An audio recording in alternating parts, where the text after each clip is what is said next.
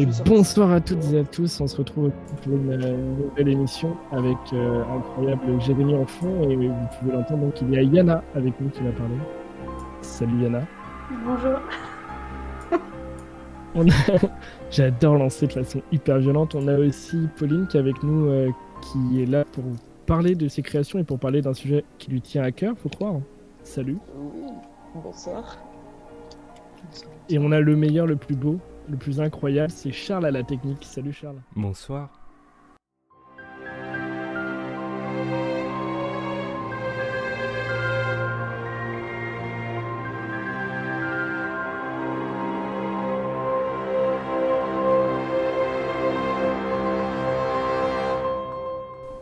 L'émission du beau, c'est maintenant. J'ai commencé avec la question que vous redoutez. Comme ça, ça met directement dans le grand bain. C'est un peu la question compliquée de Charles, mais Charles aussi, tu vas pouvoir y répondre ce soir. C'est quoi votre définition du beau? Tu peux commencer, je donne la parole à, à quiconque souhaite. Par exemple, Yana, qu'est-ce que tu penses de comment définir le beau? Euh, C'est compliqué déjà, hein, parce que c'est assez subjectif, c'est propre à chacun, déjà. Mhm. Euh, je sais pas qu'est-ce que je pourrais rajouter de plus? J'ai l'impression d'être en interro. Ce serait ta définition du beau Mon Euh. Charles Oh non, c'est pas juste. Ah si Ah si, la définition du beau, tu dirais quoi? Ah non, mais j'en ai aucune idée. c'est incroyable, parce qu'en plus c'est un mot qu'on utilise beaucoup trop souvent, mais je ne sais pas. Et donc, Je peux te renvoyer la balle, par contre. Tu aurais une... non, pas tout de suite. Euh, euh, bah, je sais pas. Si je devais donner une définition du beau, on va dire que, comme elle a dit, euh, c'est assez subjectif. Maintenant, pour moi, c'est quelque chose dans lequel les gens se confortent, les gens sont bien, les gens sont à l'aise avec. C'est ce qui fait qu'ils ils sont attirés par ça.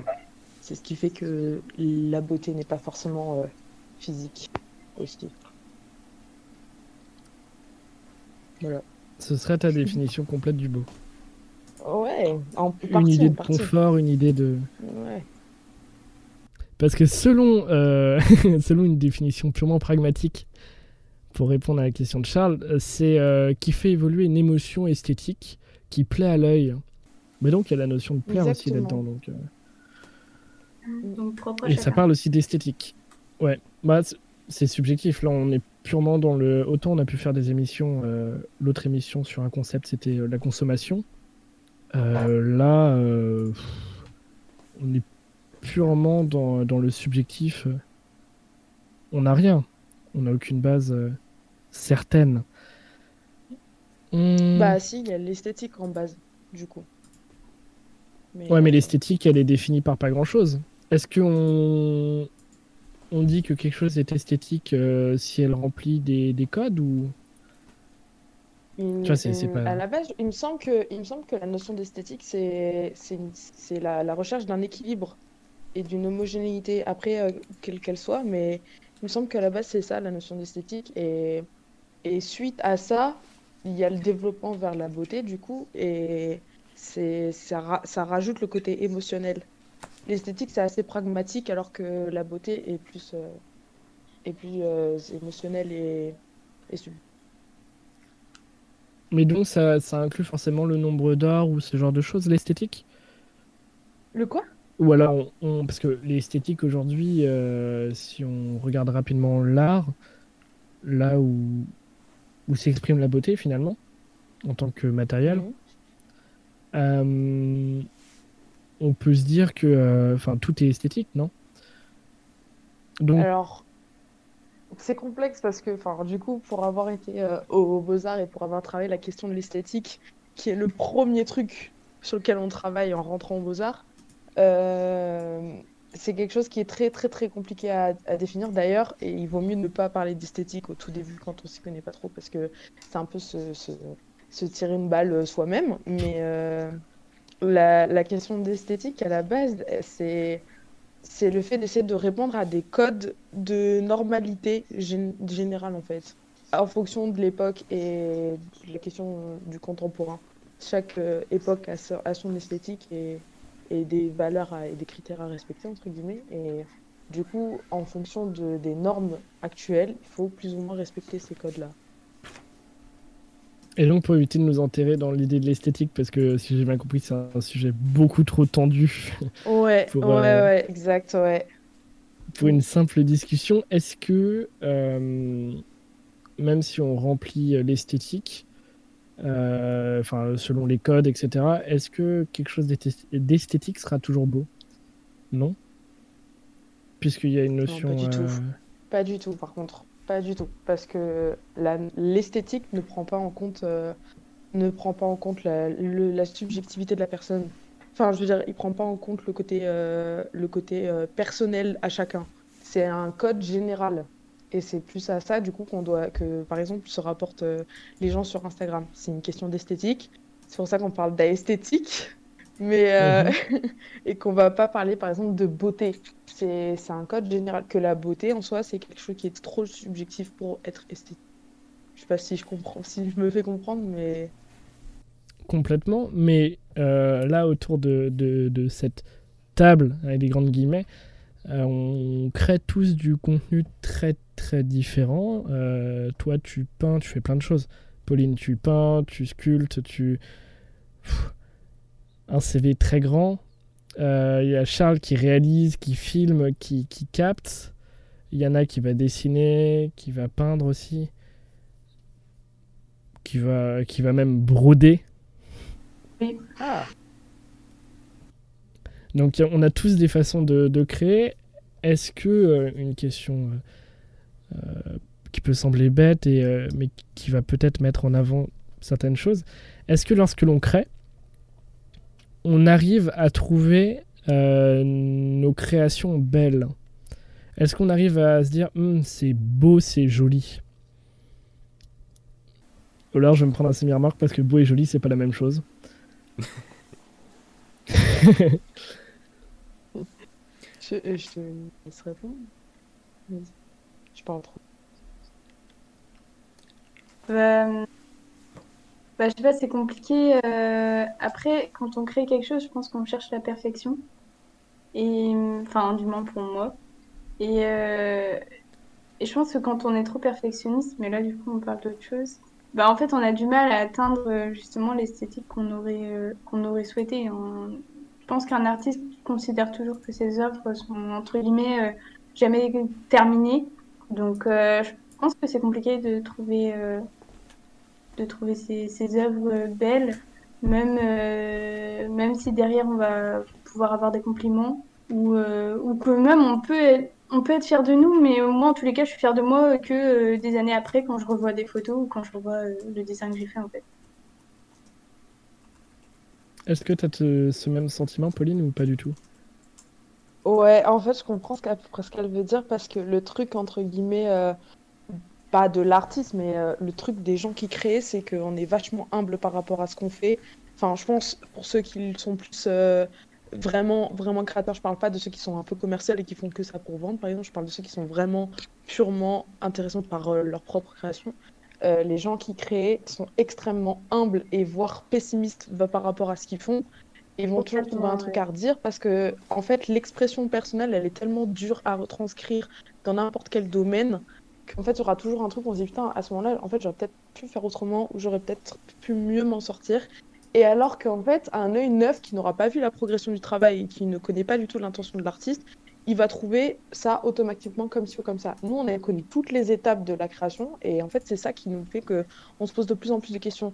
C'est comme regarder un objet à première vue, on va se dire, bah tiens, il est bien. Puis en fait, quand on s'approche, on voit des détails on se dit, ah, en fait, j'avais pas vu ça. Et en fait, c'est ça qui fait que du coup, on va, ça va bloquer notre vision de la beauté, entre guillemets, sur nos œuvres. C'est. hum, Nous, je pense qu'on recherche plus la beauté dans l'expression que dans la représentation en soi. Et c'est ça qui fait que ça peut être complexe. Donc tu penses à partir du moment où on voit un objet euh, euh, fini donc du point de vue extérieur, quand on l'a créé, on n'arrive pas à avoir ce recul nécessaire pour euh, voir l'œuvre dans son ensemble. On va voir tel défaut, tel Ouais. truc qu'on a raté, alors que quelqu'un euh, qui va arriver, ah c'est joli ça, et parce qu'il voit, euh, il voit le tout et il se dit c'est beau. Genre, Ouais. euh, Et après, fait, nous, euh, je pense que nous, en étant entre guillemets dans le domaine, euh, bah, on s'intéresse beaucoup à ce que font les autres aussi. Donc on voit forcément euh, d'autres choses qui vont être euh, parfois mieux de notre œil. Et, et donc, bah, on en vient à la comparaison. et bah, forcément, on va trouver que nos œuvres sont moins bien. Ouais. Après là, on, est-ce qu'on touche pas au, à ce côté syndrome de l'imposteur de se dire hmm, des gens peuvent le faire mieux que nous parce qu'ils euh, ils vont utiliser telle ou telle technique que l'on maîtrise pas forcément? Et plutôt de se dire, ok, je vais essayer de maîtriser cette technique, on se dit, c'est trop compliqué, quelqu'un sait le faire. Ah, en fait, euh, le truc, c'est que un artiste, à la base, je pense que il cherche, il cherche à plaire, mais, il ne peut pas plaire s'il ne se plaît pas à soi-même. Et en fait, pour se plaire à soi-même, il, essaie de se chercher à travers les autres, en essayant de comprendre comment les autres ont fait, par exemple, parce que c'est très très compliqué de plaire aux autres à travers une expression artistique. Et en fait, quand on s'identifie entre guillemets aux autres, on, on a la recherche, on a le, on l'œil, on va dire, euh, qui, qui va chercher le défaut, qui va chercher à comprendre, que certaines personnes ne vont pas chercher à comprendre. Tu vois ce que je veux dire? On va essayer de s'intéresser aux moindres détails, essayer de s'intéresser à toutes les étapes de la création. Et ce qui fait qu'en fait, du coup, notre recherche de, de, la beauté personnelle, elle est encore plus complexe que, que la moyenne des gens ou de ceux qui ne font pas la même chose que nous. Tu vois? Après, est-ce que tu penses vraiment que l'on crée pour les autres? C'est-à-dire parce que si on crée pour plaire, on crée pour le regard de l'autre. Ça, ça a pu être un débat eh ben, qu'on a, on a eu avec eh ben non, on ne crée pas, on ne crée pas en premier lieu pour plaire aux autres, mais ça en fait partie. Parce que l'expression artistique, par exemple comme je peux faire moi ou elle peut faire euh, en dessin et en peinture, c'est des choses qui sont visuelles. Ce n'est pas, euh, c'est des choses qui fonctionnent à l'œil. Donc il y a ce côté du beau justement qui recherche l'émotionnel. Il y a aussi le côté esthétique qui recherche à plaire dans l'œil mais c'est pas avec une émotion particulière, ce n'est juste une apparence.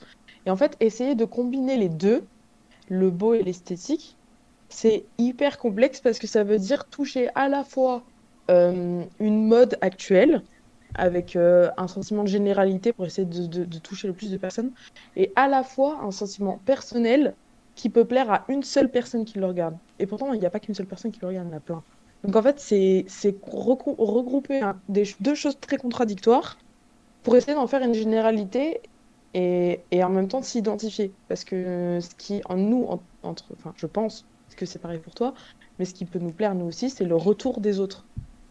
C'est le retour en général. Si on atteint les gens par ce que l'on fait, on a une sorte de reconnaissance et du coup, on a cette impression de beauté en fait. je sais pas si. Voilà. Est-ce que est-ce que toi, Charles, tu as ce, même point de vue-là? Est-ce que euh, lorsque tu vas créer un. Je rebondis avec euh, parce que connaissant. Enfin, on a pu en discuter. Je... Il y a peut-être un autre avis. Est-ce que toi, tu attends des retours des gens? Est-ce que tu le fais aussi pour les autres? Est-ce que tu le fais pour le montrer? Est-ce que. Euh, enfin, comment tu crées Comment tu en viens à créer et pourquoi Finalement. c'est un peu compliqué comme, euh, comme question. Enfin, sur, sur le pourquoi. Euh, je sais pas. Je sais pas si c'est pour moi ou pour les autres. En tout cas, euh, je le fais pour le bien-être de ma santé mentale, ça c'est sûr. mais je pense que c'est. C'est pareil, on, on, en avait déjà discuté en privé, mais je pense que c'est très compliqué, euh, voire impossible d'être lucide sur son travail.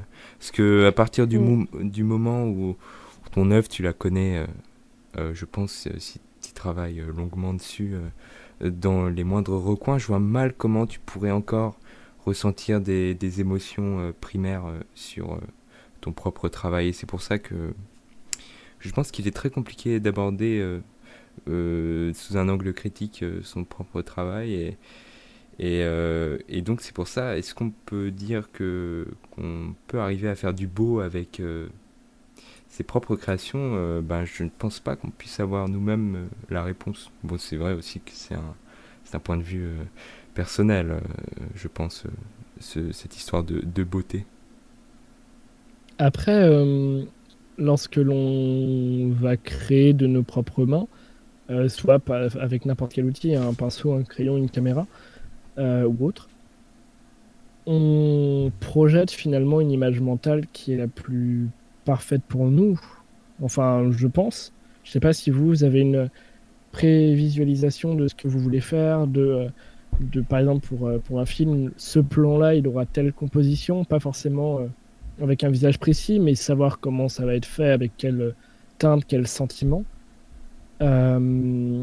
Ça doit être, j'imagine, pareil dans la peinture, dans le dessin. Il y a peut-être une recherche de se dire, ok, là, je veux telle ombre pour donner ce sentiment-là, cette impression, je sais pas, de lugubre, de, de joyeux ou autre.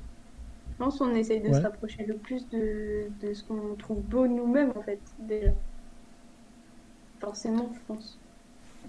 Et comment on, comment on arrive à, à, faire que l'image qui est en tête, euh, lorsqu'elle est mise sur pellicule ou sur papier ou sur toile, on arrive à l'apprécier quand même. Est-ce que c'est possible? Est-ce qu'on déteste forcément la, la, création que l'on a fait? Ou on peut se dire, hm, c'est pas mal.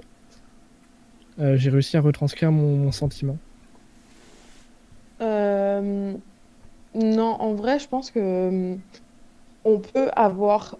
Enfin, moi, en ce qui me concerne, j'ai plusieurs étapes en ce qui concerne mes émotions en, en face de ce que je crée. Il y a la première étape, c'est-à-dire l'étape analytique, où je vais analyser ce que j'ai fait, je vais essayer de comprendre comment j'ai fait, de me dire, ok, est-ce que ça c'est bien fait ou pas, par rapport à, mes attentes, je parle. Hein. Euh, et, ou même des autres, parce que moi je fonctionne aussi avec des commandes et je sais que les gens ont des attentes, donc il faut aussi que je me mette à leur place, donc là c'est encore autre chose, je veux dire, j'ai l'étape analytique, ensuite j'ai l'étape où je vais euh, où je vais être déçue de moi-même, j'ai toujours cette petite étape, je suis jamais à 100% satisfaite, c'est ce qu'elle s'expliquait, c'est-à-dire la, la perfection, être un peu perfectionniste, on n'est jamais 100% satisfait, donc on a cette étape-là où on se dit, ah, ouais, j'aurais pu faire mieux, ou ouais, ça, ça va pas, ou ça, ça pourrait changer.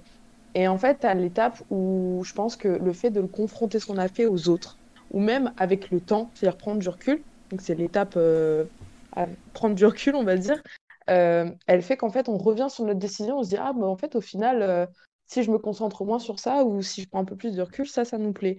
Et je pense que du coup, on peut, on peut trouver une de, nos créations belles mais ça demande de me laisser de côté le côté perfectionniste, justement, qui, qui contrarie euh, ce sentiment de beauté, en fait. Je pense. Il faut vraiment le mettre de côté et se dire, en fait, si, c'est bien. Mais un artiste, en général, sera toujours à la recherche d'une perfection. Et même le jour où il atteindra peut-être le summum de sa perfection, il n'en sera quand même pas, pas satisfait totalement. Il se dit, ouais, je peux changer parce que c'est toujours la, recherche de la différence et, et de l'évolution en fait. C'est de l'évolution. Une évolution personnelle. Euh, c'est-à-dire que par exemple, si on, on essaye de retranscrire un, même sentiment sur toute une vie, à chaque fois le tableau devrait être différent. Exactement. La, la façon dont exact. La façon dont on peint ou la façon dont on dessine, elle, elle fonctionne aussi avec l'humeur dans laquelle on est elle fonctionne totalement avec, euh, avec l'humeur où on est. Est-ce qu'on va être triste? Est-ce qu'on va être aujourd'hui très patient? Est-ce qu'on va être fatigué? On n'a pas du tout la même façon de fonctionner. Et euh, que ce soit dans la programmation de ce qu'on veut faire en se disant, OK, là, je vais faire un truc qui est plutôt joyeux, ou que ce soit tout simplement en se disant, bah tiens, euh, là, je vais faire un truc, je sais pas, ça me plaît, mais je sais pas où est-ce que ça va me mener. Ça restera dans l'instant T, en fait. Et c'est exactement ce qu'elle dit, c'est qu'on ne peut pas reproduire deux fois la même chose. Déjà d'un point de vue technique, c'est très compliqué. et en même temps, bah, il y, a la façon est à ce moment-là. Est-ce que vous avez, vous, des, moyens euh, pour euh, retranscrire et donc se mettre dans un sentiment qui permettrait de retranscrire ce que vous imaginez? Par exemple, euh, si on imagine dans le cinéma une scène triste ou un tableau triste, est-ce que vous allez vous il y a quelqu'un qui a, rejoint rapidement, c'était très drôle. Est-ce que vous allez vous mettre un maximum de, playlists pleurs et vidéos tragiques pour réussir à, créer quelque chose de triste ou est-ce que uniquement par l'imagination vous arrivez à, à retranscrire un, un sentiment? Je sais pas. L'imagination? Je veux dire, euh, les sentiments que tu as sur le moment, normalement, c'est ceux qui viennent de toi et pas d'une vidéo comme tu dis. Enfin, je veux dire, après, ça peut peut-être aider, je sais pas. Mais euh, j'avoue que j'ai jamais. euh, Je pensais à, à- à- dans mon esprit, c'était plutôt un, comment, un amplificateur de ce sentiment. Par exemple, je, Oui, si on écoute euh, pour écrire un, un scénario euh, les gymnopédies ou, Ça ou marche très bien. et ben justement, on sera dans une humeur plus euh, triste, plus euh, mélancolique. Il y, a- il y a une ambiance. Là, c'est purement le romantisme, Ouais. euh, romantisme euh, en Ouais, bloc. hein. Je. Enfin, pour revenir là-dessus, genre, je sais que moi, personnellement, quand je fais des choses qui se rapportent à une émotion particulière, par exemple, la volonté de créer une œuvre qui sera plutôt joyeuse, une œuvre qui sera plutôt triste, je vais déjà la commencer au moment où je suis dans cette euh, émotion sans, sans la provoquer, parce qu'elle sera naturelle. Donc, il y aura, forcément une, une attention qui sera beaucoup plus honnête envers ma création, parce que l'émotion sera là naturellement. Et comme le problème, c'est que non seulement je dois mélanger l'émotion à la concentration, ça fait une perte de cette émotion. Et du coup, pour l'entretenir, entre guillemets, cette émotion, il est clair que se mettre dans une ambiance euh, voilà, de musique un peu euh, qui vont avec ce mood-là, ou même euh, se couper un petit peu du monde à ce moment-là, ou se retrouver dans une pièce différente de sa maison qui te rappelle différentes choses, peu importe, euh, c'est clair que ça permet de faire perdurer cette émotion. Parce que je trouve que garder une émotion pendant toute cette heure de création, enfin par exemple, moi, mes trucs, tout ce que je crée, ça prend minimum 3 heures. L'émotion, elle peut partir en quelques secondes. Donc, pour la garder jusqu'au bout, il faut soit que je fasse un croquis rapide du truc pour que je garde mon fil conducteur, soit que je me mette dans cette émotion-là. Et je pense que pour avoir cette émotion-là, il faut d'abord que ça parte d'un sentiment hyper naturel, quoi. Mais donc, tu arrives parfois à, quand même à capter un, un sentiment qui va durer euh, quelques minutes, quelques instants. Tu arrives à le capturer et, à, et à le transformer, à le transformer en une œuvre euh, créée, quoi, une œuvre matérielle. Hmm, alors oui, mais euh, ça dépend de quoi. C'est-à-dire que je vais avoir plus de facilité. Une émotion, par exemple, joyeuse, pour moi, je sais que en ce qui me concerne, elle va durer plus longtemps qu'une émotion triste. Une émotion triste, je vais rapidement me dire, bon, ok, vas-y, euh, bouge-toi un peu, euh, c'est bon, ça passera, tu vois. Et j'arrive vra- vraiment très vite à passer au-dessus. Et du coup, mes créations, ce sera pas des choses qui vont durer longtemps. Ce sera par exemple plus des écrits, des choses qui sont très spontanées. Parce que c'est des choses qui viennent sur le moment et ton émotion, elle est là maintenant tout de suite et tu pourras pas la, la garder très très longtemps. Qu'une émotion de joie ou quelque chose comme ça, c'est beaucoup plus de l'euphorie, il y a de l'adrénaline qui rentre en jeu et, et du coup, elle perdure plus dans le temps, pour moi en tout cas. Après, il y en a, ça fonctionne peut-être différemment. Et je sais qu'en fonction de mes émotions, je vais pas faire la même chose. Je vais pas aborder le même, euh, le même, je sais pas, le même support artistique. Tu partages, toi, ce sentiment-là, euh, Yana, Charles Euh, bah pour moi, c'est l'inverse en fait, hein, parce que euh, justement, les... Voilà. moi je suis plutôt. euh, Je souris pas beaucoup. Vous me connaissez. La preuve. Et du coup, euh, enfin, pour moi justement, l'émotion de tristesse ou de, enfin comment, ouais, les moments un peu plus monotones, je trouve qu'ils sont plus faciles à retranscrire. Et c'est vrai que ça se voit dans mes dessins.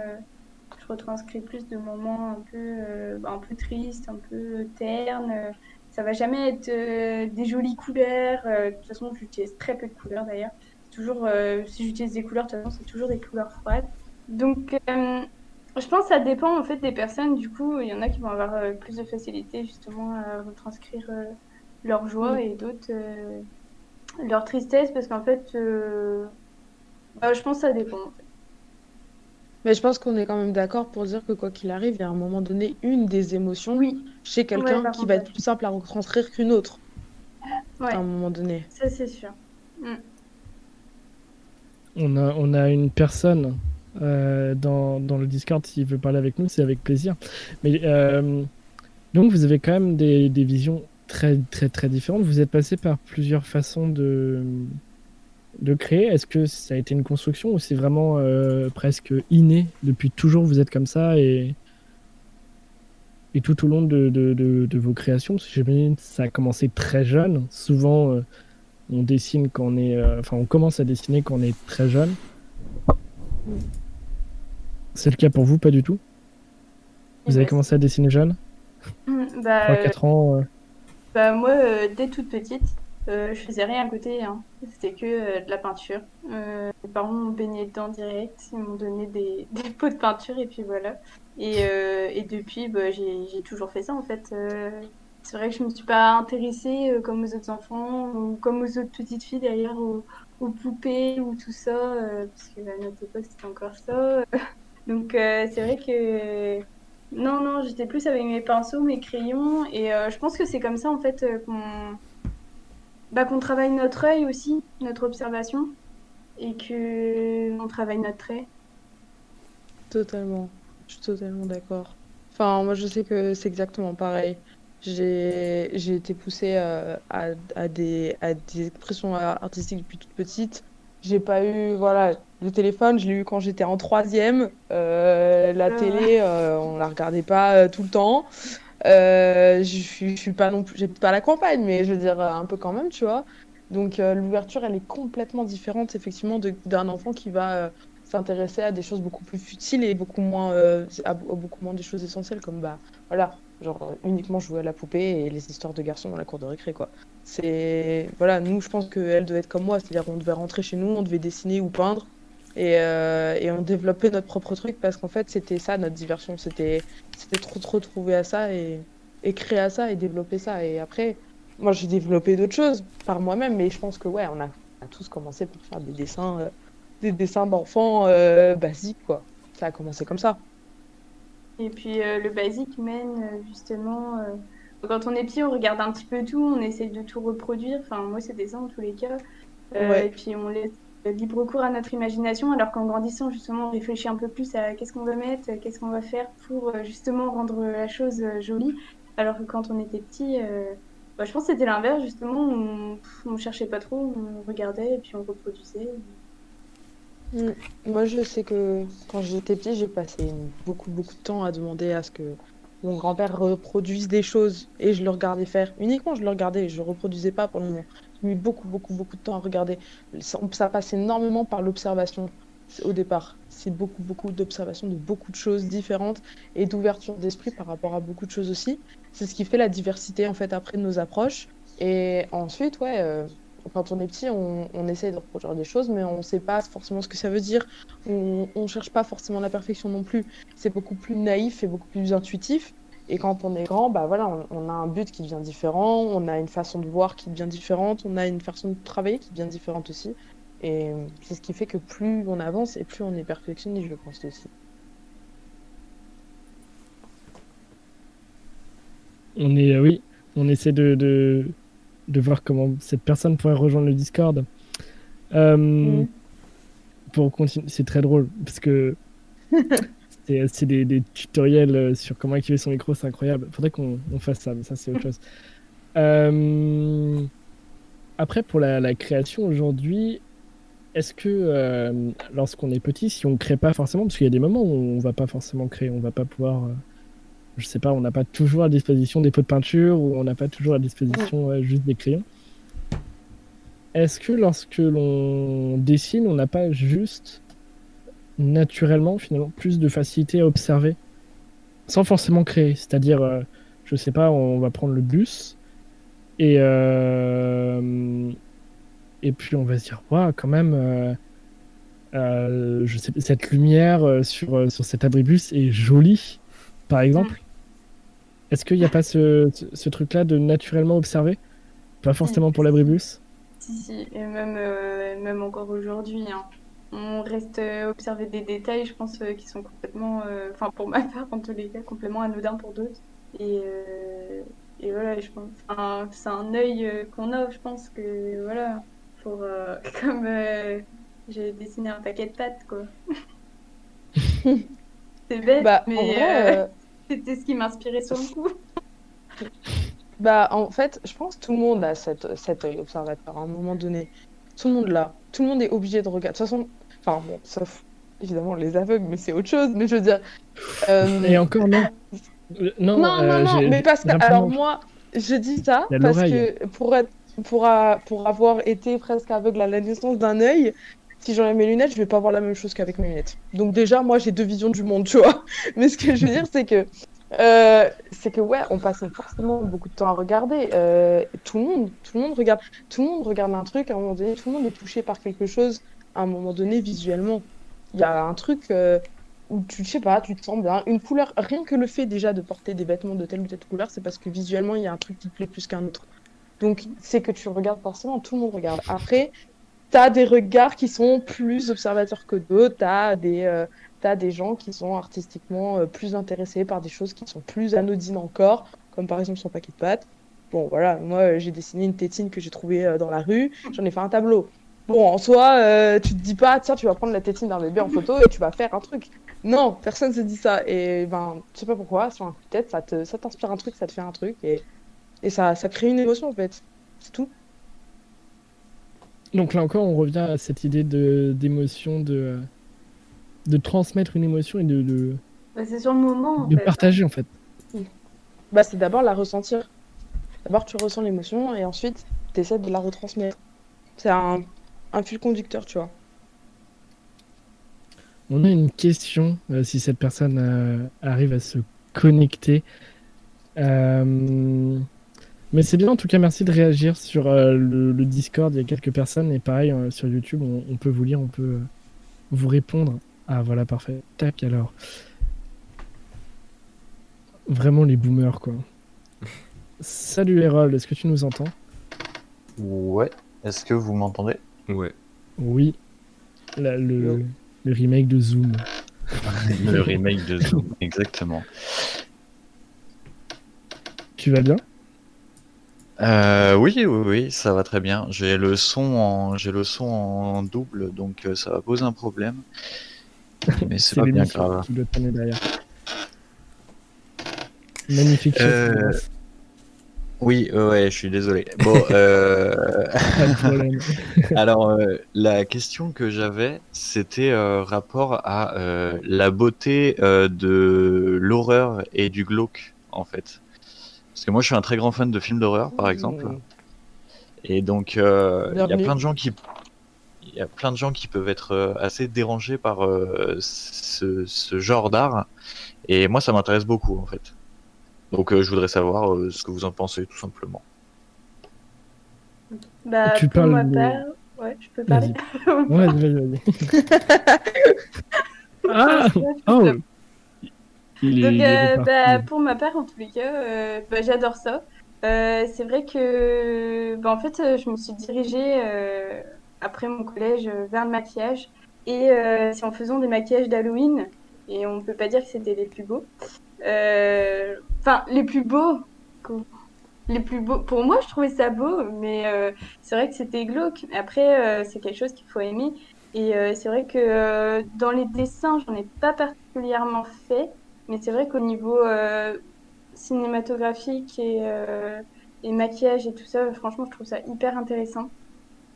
Euh, c'est beaucoup de technique et je trouve ça très beau et très dur à réaliser. Donc, euh, c'est c'est remarquable quoi comme travail. Toi, Pauline, ça serait pareil, même avis ou, ou pas du tout? Euh, non, euh, même avis, mais j'irais aussi sur autre chose. C'est-à-dire que j'avais eu une discussion là-dessus euh, par rapport aux films d'horreur et, euh, ce que ça pouvait provoquer chez l'homme, entre guillemets. Pourquoi est-ce que plus on avance dans les années et plus on demande des choses horribles et plus on, est attiré en fait par des choses de plus en plus glauques, des choses qui sont presque obscènes, genre euh, je sais pas comment dire, mais des choses qui, qui n'avaient pas lieu euh, de figurer dans un film il y a des années de ça. Parce que on avait, on avait considéré que, en fait, l'expression de l'horreur et, et des choses macabres et, et qui, en fait, n'existent pas, c'est pousser à l'extrême un sentiment que l'homme ne peut pas se permettre de faire dans notre société. En fait. C'est-à-dire que. Non, c'est-à-dire que, c'est-à-dire que, par exemple, le simple fait de tuer quelqu'un dans un film, il y a un côté de satisfaction chez l'homme qui, qui va être, euh, qui va être produit grâce à ce film parce qu'il ne peut pas le retransmettre dans la vraie vie puisque c'est interdit. Donc en fait, moi je trouve que les films d'horreur en général sont beaux pour le développement extrême des, des choses que l'on ne peut pas faire. C'est comme, comme des fantasmes en fait. Je sais pas comment expliquer, mais c'est c'est retranscrire des expressions de, de fantasmes à travers des films d'horreur en fait. Je Après, moi, ça me fait- beau.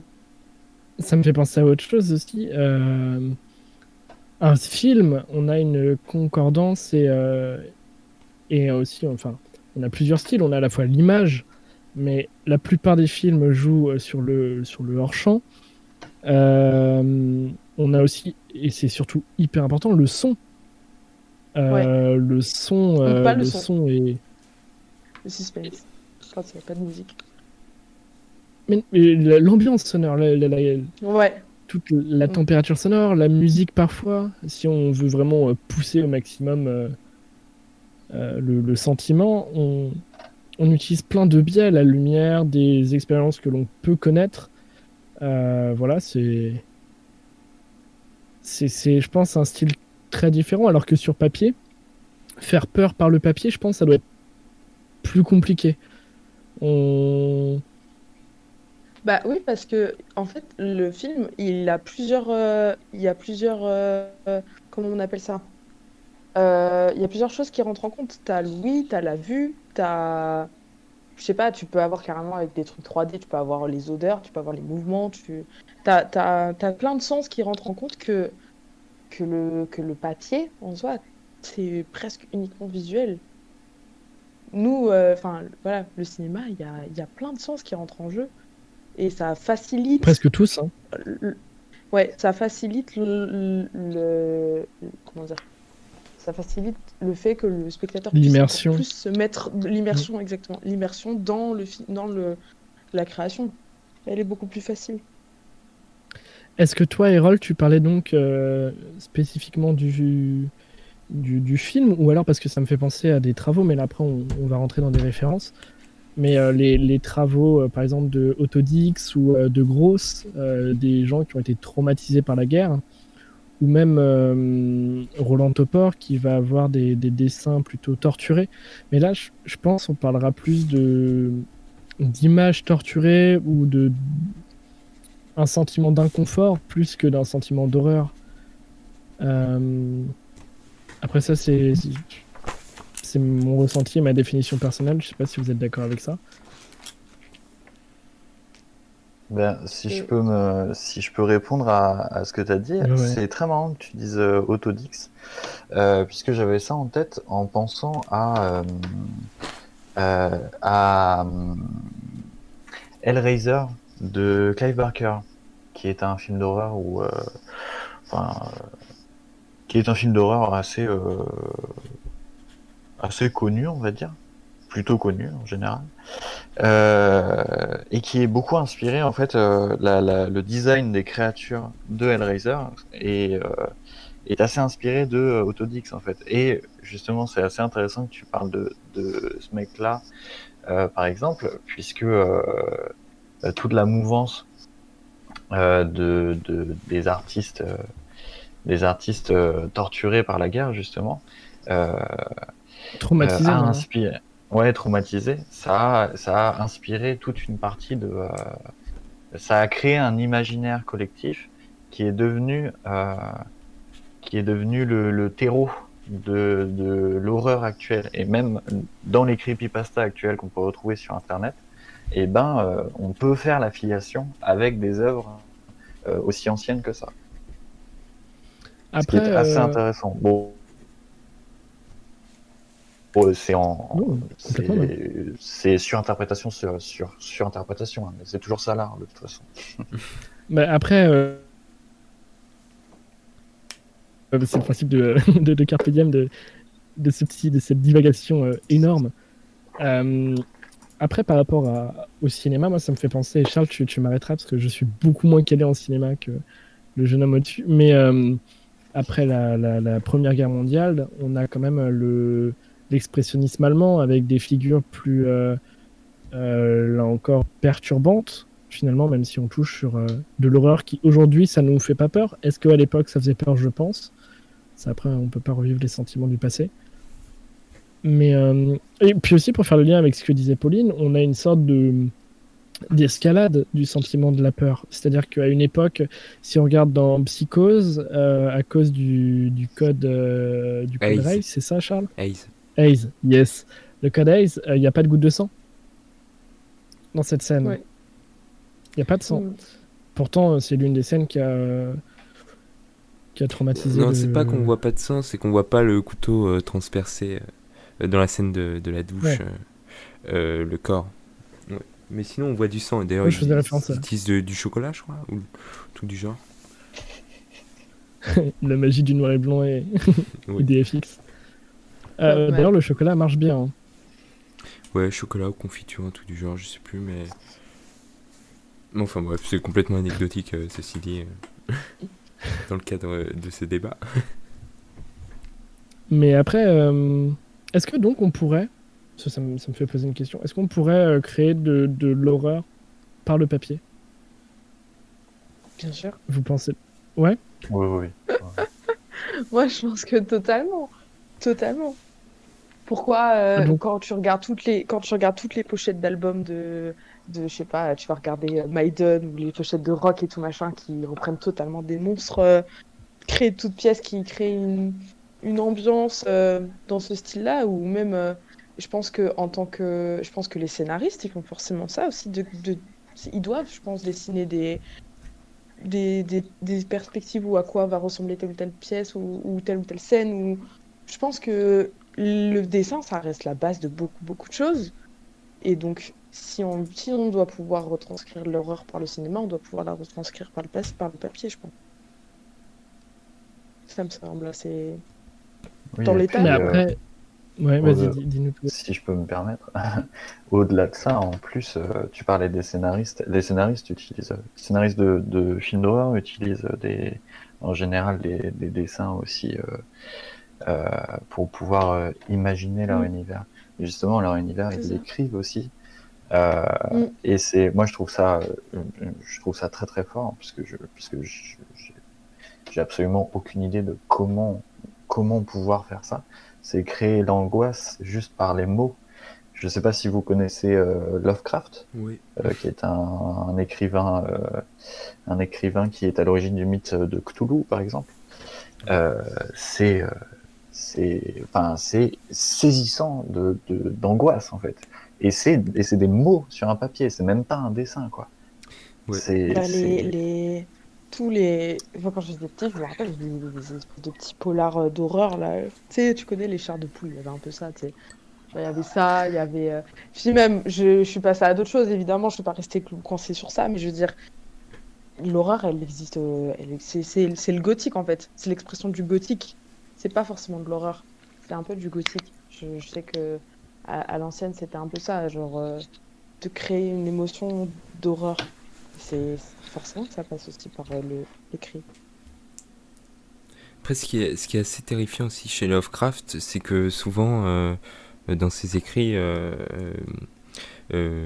fait, ce qui, ce qui est représenté tellement grand que, qu'aucun mot, qu'aucun langage n'arriverait à, à décrire euh, la situation. Et ça aussi, euh, cette, euh, cette horreur de, de la non-description euh, euh, est assez efficace, je trouve. La beauté de l'imagination. Ouais. Mm. Ici, on touche euh, encore une fois, comme dans une, euh, comme dans une scène de film, euh, Le hors-champ, un film. C'est ça, le hors-champ, l'imagination. bien sûr. Euh, je, je me rappelle plus du, du titre, mais Charles, je pense que tu vas l'avoir. Le, ce film où on voit le monstre dès les premières secondes et pourtant il arrive à nous terrifier les premières minutes plus que secondes. Il arrive à nous terrifier euh, dans toute la suite du film. Est-ce que tu as une idée? Je, je me Euh. rappelle dans nos cours, euh, Quelle époque? dans nos cours l'année dernière. Ouais. non mais c'était un procédé en gros de, de, de faire peur. On, on montrait l'ennemi au, au tout début, ce qui allait être le monstre. Donc techniquement, le cerveau avait l'image, et pourtant on arrivait à être dans, une, euh, dans Non, un sentiment de d'angoisse. C'est pas grave, mais euh, peut-être que des gens l'ont vu euh, dans, dans les auditeurs. Mais c'est intéressant parce que donc là aussi, pour, pour reconnecter rapidement avec l'émission, est-ce que, euh, est-ce que l'image qui fait peur, finalement, l'image d'horreur, peut être belle? Bonjour, avez-vous Suspiria Est-ce qu'on peut trouver euh, quelque chose de beau dans, euh, dans ce qui est euh, l'horreur? Ah bah, faut Bah. se poser la question à des psychopathes, vous verrez. Hein. bah ouais, Non, for- bah ouais. Mais justement, justement, moi je pense que, euh, de toute façon, la beauté c'est quelque chose de d'extrêmement euh, subjectif. Et là, on touche justement à qu'est-ce que la beauté en fait, puisque, euh, puisque, est-ce que euh, moi qui suis un très grand fan euh, de, de films d'horreur, euh, mais surtout pour ce qui est des visuels en fait, puisque c'est, c'est, et bah tiens, et sur le Discord, ça parlait de, ça parle de du manga Berserk par exemple, qui est, mais euh, enfin c'est complètement dégueulasse ce qu'on voit, euh, ce qui Moi est j'adore le dessiné. mot, Mais j'adore. euh, vas-y, vas-y. Non, non, non, c'est marrant qu'on parle des, des animaux parce que c'est clair que c'est un des trucs, un des, un des secteurs où c'est grave retranscrit euh, l'horreur et le, le, le truc dégueulasse surtout. Genre, euh, c'est grave, grave retranscrit. Ils sont très, très forts pour faire ça. Genre là-dedans. Bref, Ouais. aparté. Ah oui, mais c'est euh, qu'est-ce que alors attends. Je t'ai pas- Oui, non, c'est pas grave, c'est pas grave, il n'y a pas de souci. Euh, oui, c'est euh, là on voit bien que que c'est que c'est très très subjectif en fait, puisque euh, puisque euh, euh, quelqu'un que enfin quelqu'un d'autre pourrait trouver euh, pourrait trouver les visuels de de de saut. Euh, ouais, non, saut, c'est pour le coup c'est moche. euh, Enfin après, je, moi j'aime pas saut, mais je m'embrouille, je suis désolé. Euh, euh, non, euh, enfin, des gens pourraient trouver des, des visuels horribles et, euh, et très malsains à regarder, alors que d'autres personnes trouveraient ça. euh, Genre le ça film beau, Drôle de. Charles Fait référence à- au dernier Lars von Trier. Ouais. qui nous a été vendu Bah comme oui, un mais- film drôle. Pourquoi, euh, pourquoi est-ce qu'il y aurait euh, dans l'horreur, et pourquoi est-ce qu'il n'y aurait pas de beauté dans l'horreur et pourquoi, pourquoi est-ce qu'il y aurait par exemple de la beauté dans le romantique? C'est exactement la même chose. Dans le sens où, je veux dire, pour, dans tous les sujets, il y a, il y a de la beauté. Euh, Tu peux pas, tu peux pas dire euh, ce sujet-là, non, euh, universellement parlant, tout le monde trouve ça moche. C'est pas possible. Genre, il y a forcément des, des esthétiques à un moment donné qui rentrent en jeu et qui vont plus ou moins plaire à la personne. Moi, je sais par exemple que je regarde certains animés uniquement pour la façon dont ils sont faits au niveau du dessin. Parce qu'il y a des dessins que je trouve qui me plaisent pas du tout. Et même si l'histoire peut être géniale, je ne vais pas du tout accrocher parce que visuellement, ça me plaît pas du tout. Et autant il y a des histoires, elles sont pas folles, mais les dessins sont incroyables. Et l'esthétique et l'horreur va être tellement bien retranscrit, et genre ça va, ça va me plaire énormément. Et moi je pense que bien sûr qu'il y a des, il y a, il y a une beauté dans, dans l'esthétique de l'horreur. C'est, évident. Sinon ça ne plairait pas autant d'ailleurs. Et bien sûr, si, si, si, forcément. Il y en a forcément. Après, euh, Ah, il y a des degrés de ce, ce qui nous plaise ou pas. J'avoue, quand j'ai posé euh, cette question, parce que on, on s'est axé rapidement sur euh, le thème de l'horreur dans le domaine cinématographique. Moi, j'ai pensé à un truc super fun, c'est-à-dire le point Godwin qui arrive direct, la Shoah, qui est plus ou moins un acte, un acte horrifique dans l'histoire. Et il y a une esthétique. Là, on peut parler d'une esthétique nazie, d'un souhait de d'avoir une, une patte graphique. On pense par exemple là d'un point de vue, on en avait parlé dans une autre émission, euh, les uniformes euh, dessinés par Hugo Boss, par exemple. Il est pour but de plaire. Euh, Alors, je, est-ce qu'on peut je trouver sais pas où est-ce que tu vas avec ça. Ouais, C'est ouais, ouais, où tu vas en venir parce que je comprends pas. le, le thème de, on est d'accord, c'est l'horreur. Ah non, mais non, mais là, c'est ouais. pas du tout pareil. Et tu crois franchement qu'à ce moment-là, eux, ils se sont dit, ça, ça va être l'horreur? Eux, pas du tout. Eux, à, la- à ce moment-là, ils étaient pas dans la recherche de l'horreur, hein. Eux, ils ont Ah, ils- je sais non, pas. non, non, non, non. Oui, il y ça, une c'était recherche après. Ça, c'était après. C'est tous les procès qui ont emmené ça. C'est tous les procès qui ont dit que ça a été horrible. À ce moment-là, les gars, ils étaient pas en train de dire, tiens, on va faire un design par Hugo Boss. On va mettre une petite étoile, ça va être sympa. Ouais. Ça va rappeler l'horreur. Tiens, pas du tout. Pas du Ah, tout. Je pense pas. Donc, Non, par non, exemple, non. le fait d'avoir Là, une tête de mort tout en noir, euh, cette esthétique-là euh, rappelle la bonté. Ah, mais oui, c'est vrai. Effectivement, c'est vrai que est-ce- euh, ils ont des le- esthétiques. Pareil, les, le- les, le deux, les deux éclairs des SS.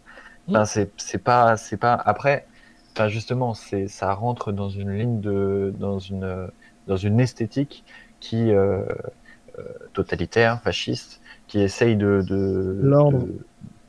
L'ordre. Voilà, c'est ça. Et quoi de mieux pour faire tenir l'ordre que, que la peur, tout simplement. Donc, finalement, le, pile- le pire film d'horreur possible, c'est un film d'ordre. Genre où tout serait carré. Il y en a. un. On a un concept. Comment Attends, Non, je me suis on m'a perdu là. On est passé sur le point d'Halloween euh, trop sombre. Mais non, mais en même temps, il y, a- il y a quand même une esthétique. euh, Ouais, en fait, je pense que le, le bon adjectif, c'est l'ordre, c'est euh, tout qui est maîtrisé, en fait. Parce qu'il y a une recherche quand même de, de maîtrise de l'image. Mais là, on part sur. euh, on part sur- alors, si tu peux parler des, des... Je pense que si tu veux parler des uniformes, justement, l'idée, je pense pas que ce soit l'esthétique, je pense que l'idée, c'est l'uniformisation. C'est la ressemblance pour tout le monde et c'est l'identification aussi, ça permet d'identifier les gens. L'esthétique, la question vient après. Euh, le fait que ce soit designé par Hugo Boss, c'est parce que je pense que tout simplement, euh, ça reste un créateur. Tu vas pas appeler un poissonnier pour créer des vêtements. Donc, je, tu vois, genre, tu appelles quelqu'un qui est dans le domaine là. Après, en soi, tu appelles Hugo Boss ou tu appelles euh, quelqu'un d'autre, ok. Mais sur le moment, la recherche n'est pas, n'est pas simplement dans l'esthétique. Le gars va pas faire un défilé de mode pour des gens qui vont finir dans des, dans des chambres Les à gaz. défilés militaires. Les défilés Tu militaires, ça- c'est complètement une recherche esthétique. Oui, mais c'est. mais- Le, après, là- mais là on, est Ah. plus, là, on est plus sur l'horreur. Là, maintenant, on est plutôt sur euh, l'esthétique euh, martiale, l'esthétique de corps. De... C'est impressionnant. Euh, c'est comme Ah, mais Wagner, par une- exemple. Justement, c'est la Wagner, question c'est qu'on- impressionnant. C'est la question qu'on peut se poser. Est-ce que, euh, est-ce que, la, est-ce que le, le- la, les questions qui se posent autour de la création artistique se posent aussi euh, autour de ces thèmes-là, donc la recherche d'une esthétique, puisque dans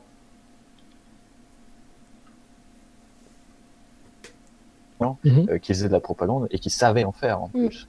Euh, Mm, donc mm, euh, euh, euh, leur défilé était organisé, leur l'endroit où placer les drapeaux c'était organisé. et puis on parlait de cinéma tout à l'heure. Comment elle s'appelle la, la la réalisatrice Riefenstahl. Leni Riefenstahl, exactement. Celle-là Mm. aussi. Bah tiens, tu parlais de films d'ordre. Exactement. Oui. C'est un film d'horreur. Ouais, il fait peur. Il, il donne des frissons. Si on n'adhère pas à l'idéologie, euh, on, on a des frissons. Mais ça reste sur un, film extrême. Ça reste un film Mm. extrêmement important euh, compte tenu de ce qu'il a apporté euh, dans toute l'imagerie, euh, notamment euh, le triomphe de la volonté, euh, je crois, euh, qui où non, je sais plus lequel. euh. Enfin, dans la dans la diffusion et la captation euh, d'événements sportifs, ça a quand même eu. euh, Euh, C'était les JO, je crois. Euh, oui, oui. Ouais, Mais je me souviens plus le 36. titre du film. euh, Euh, triomphe de je sais plus quoi. Bon, enfin Non, bref. le triomphe de la volonté. Oui, je sais, mais elle en a réalisé un autre et je sais plus si c'est dans celui-ci ou dans l'autre. euh. Du coup, pour euh, recontextualiser rapidement, Non, c'est un- du stade. euh, une commande qui a été faite. Ouais, les dieux du stade, ouais. Il y a une, euh, il y a une commande euh, qui a été faite par Hitler pour, euh, pour réaliser un film, euh, un film. Donc, de propagande, mais un film en tant qu'objet.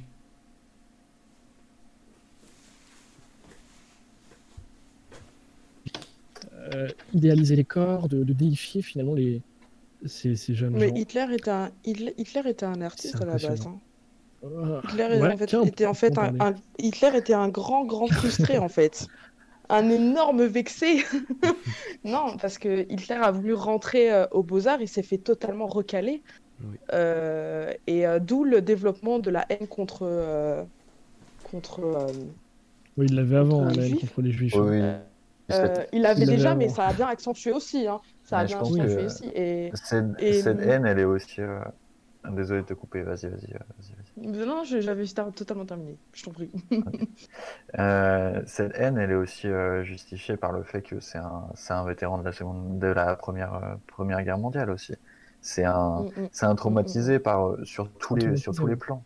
Puisqu'il essayait, euh, après la seconde guerre mondiale, il essayait de peindre justement pour, euh, enfin bon. Après, justement, sa peinture la plus connue, c'est euh, la peinture d'un château là qui est, Mm. bon, qui est belle, mais qui est pas. Euh, qui est pas je trouve elle a mérifique. pas d'âme. Ouais, elle je a je pas trouve qu'il y a d'âme. rien qui euh, dégage. Genre, c'est froid. Genre...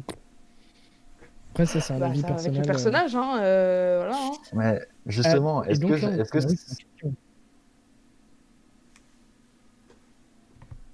est-ce c'est le personnage qui nous fait penser à- qui nous fait penser que c'est froid, ou alors la peinture est Est-ce est-ce froide qu'on peut dissocier le- l'artiste euh, de l'œuvre? Ouais. Euh, bah, c'est compliqué. compliqué quand même. euh, C'est euh, compliqué, puisque ouais. tu peux pas, tu peux pas dissocier l'artiste de l'œuvre puisque l'œuvre est faite par l'artiste. Tu peux déjà, déjà, tu peux pas.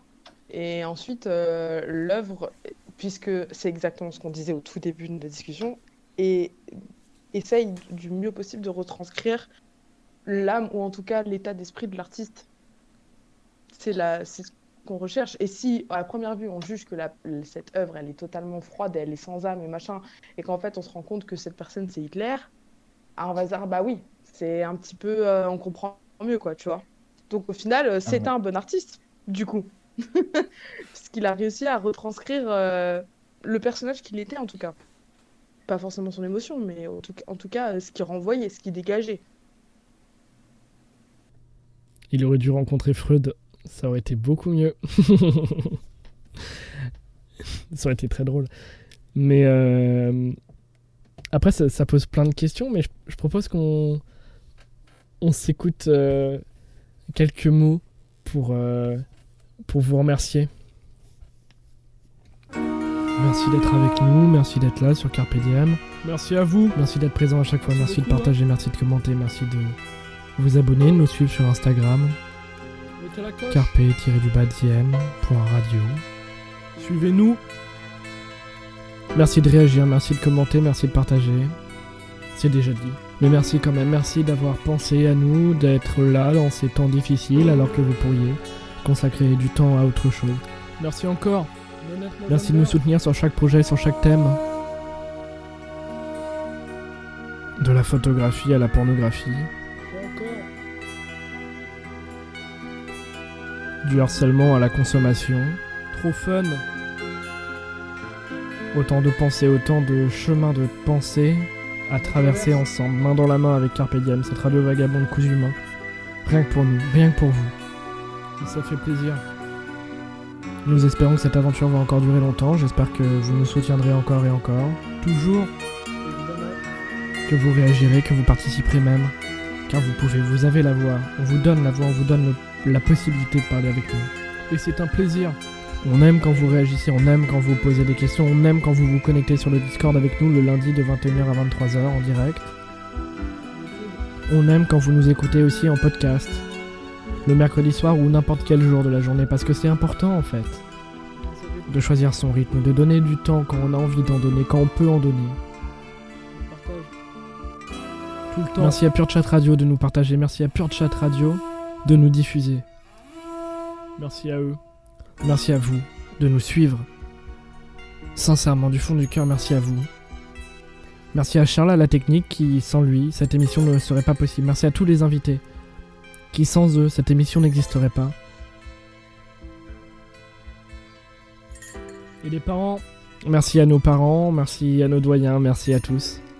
Nous n'avons pas reçu de prix, mais c'est tout comme, car vous êtes là à chaque fois. Vous nous suivez, vous partagez, vous réagissez en direct. le soleil de nos nuits.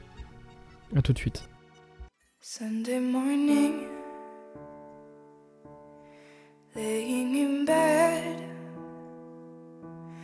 All I just want is to be with you, my man. Sun is shining, liking your smile, and I can feel your body right next to mine. No need to worry, baby. Just let me hold you, pony.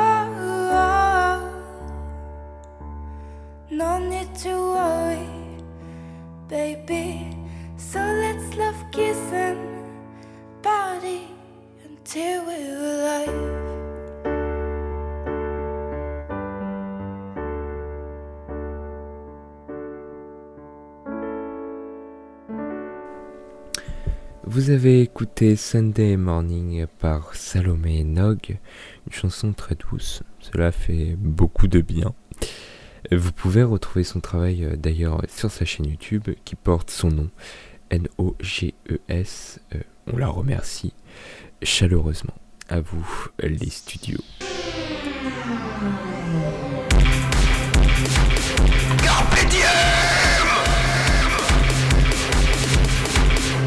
Nous sommes de retour, incroyable, de retour euh, pour cette si belle émission. J'espère que vous appréciez tous sur, euh, sur YouTube en direct. Vous pouvez réagir, vous pouvez toujours venir sur euh, le Discord.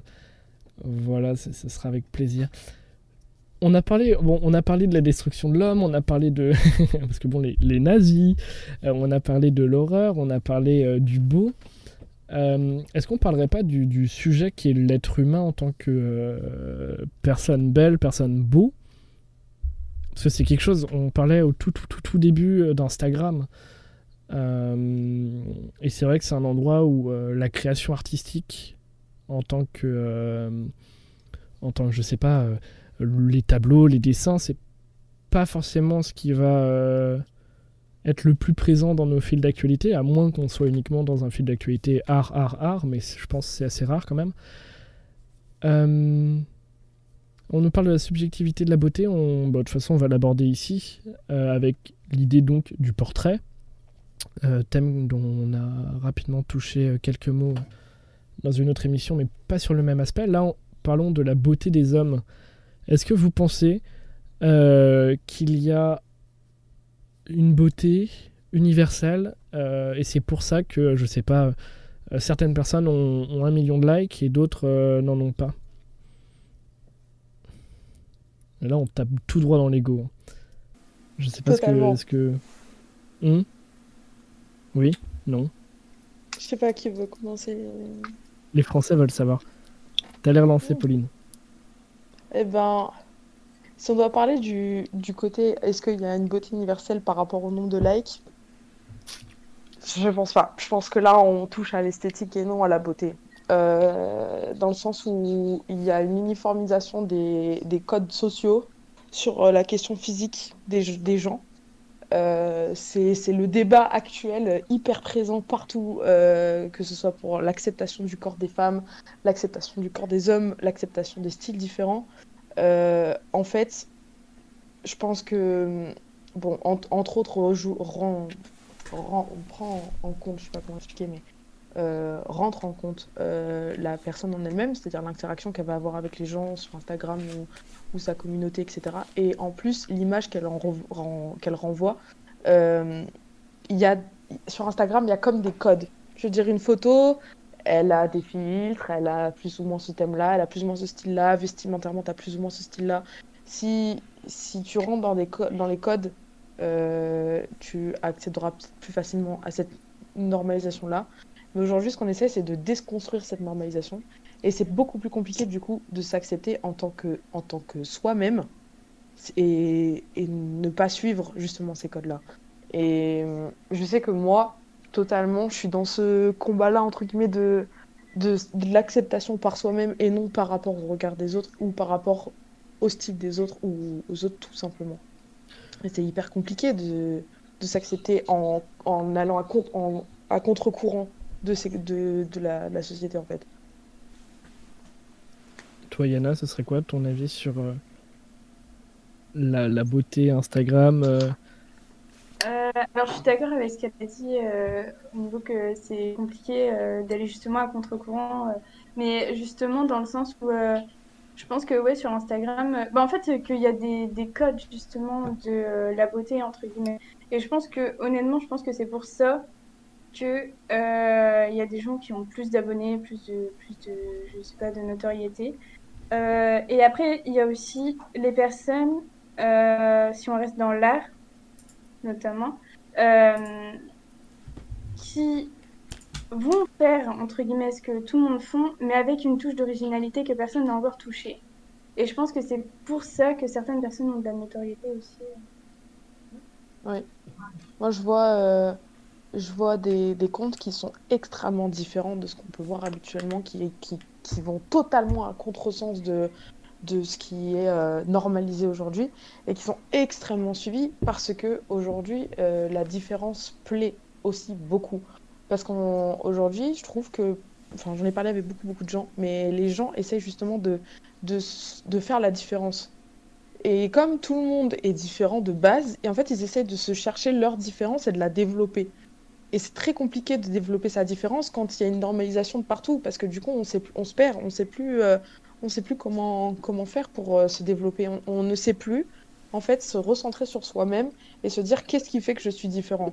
Qu'est-ce qui fait que je ne corresponds pas à la, à la norme actuelle?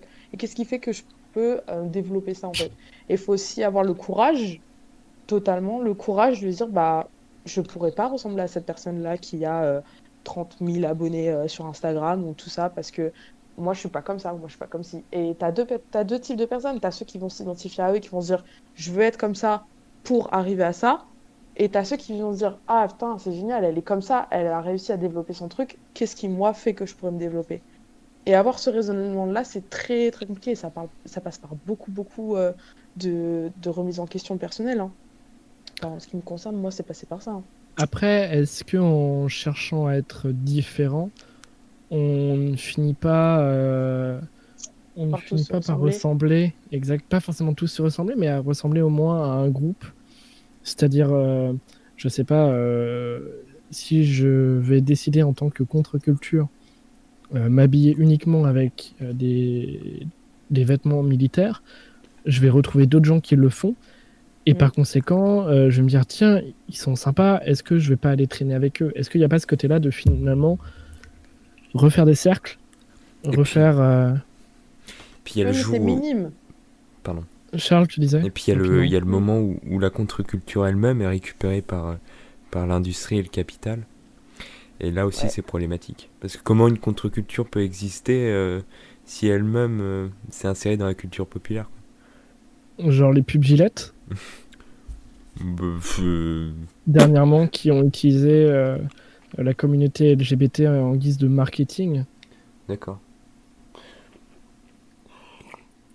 Une euh, entreprise n'a pas d'idéologie, elle n'a que des clients. hein. bah, c'est ça. hein. C'est ça. Donc, euh, ça. Bah, nous, à notre niveau, ce n'est pas, ce n'est pas, euh, ce n'est pas, euh, comment on peut dire? À notre niveau, ce n'est pas une question par rapport à des clients, c'est une question par rapport à nous-mêmes.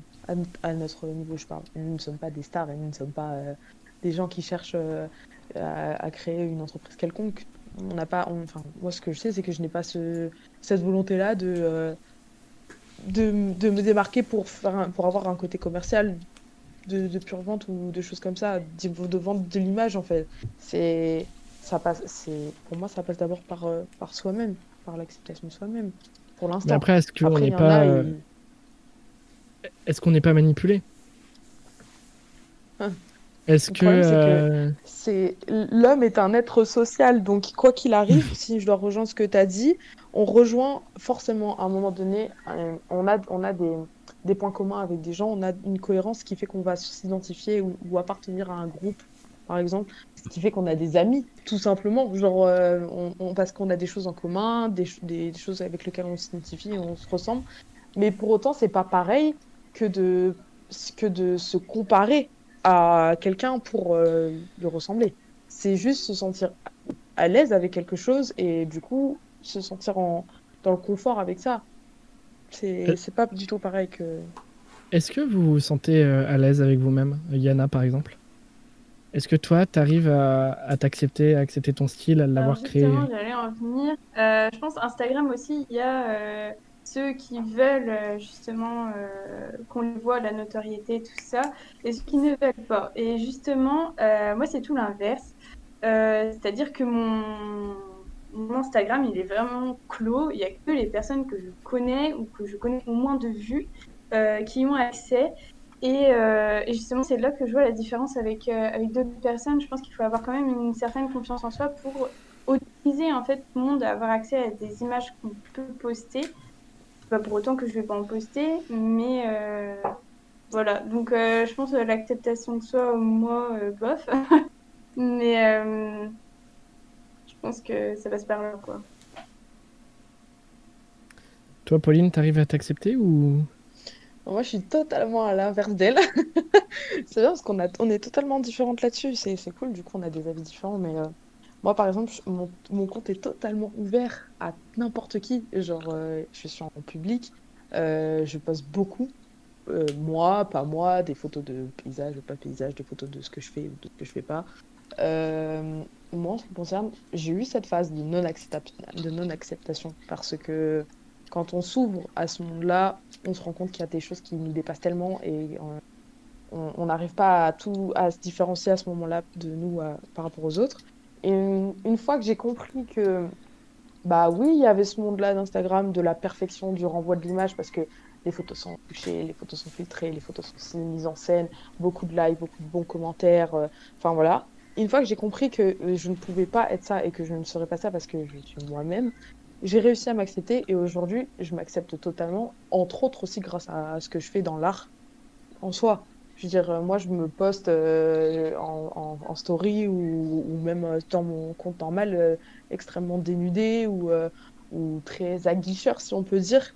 Et parce que pour moi, genre, c'est une façon de m'exprimer, c'est une façon de m'accepter et c'est la façon dont j'ai réussi, moi, aujourd'hui, à être qui je suis. Et aujourd'hui, moi, je m'accepte totalement. Je m'accepte totalement parce que ma différence, pour moi, ne- n'est plus une honte, n'est plus, en tout cas, une- un problème par rapport à- aux autres, mais justement, c'est plutôt une fierté. Au contraire. Et t'as as eu un déclic à ce moment-là ou euh, t'as pu à un moment donné euh, être euh, comme Yana, c'est-à-dire avoir du mal à avoir Non, ce, non, ce non, petit blocage? j'ai- eu au départ ce blocage parce que ça, ça ce n'est pas passé par rapport euh, à Instagram ou tout ça, c'est passé par rapport aux autres en général, dans la vie courante.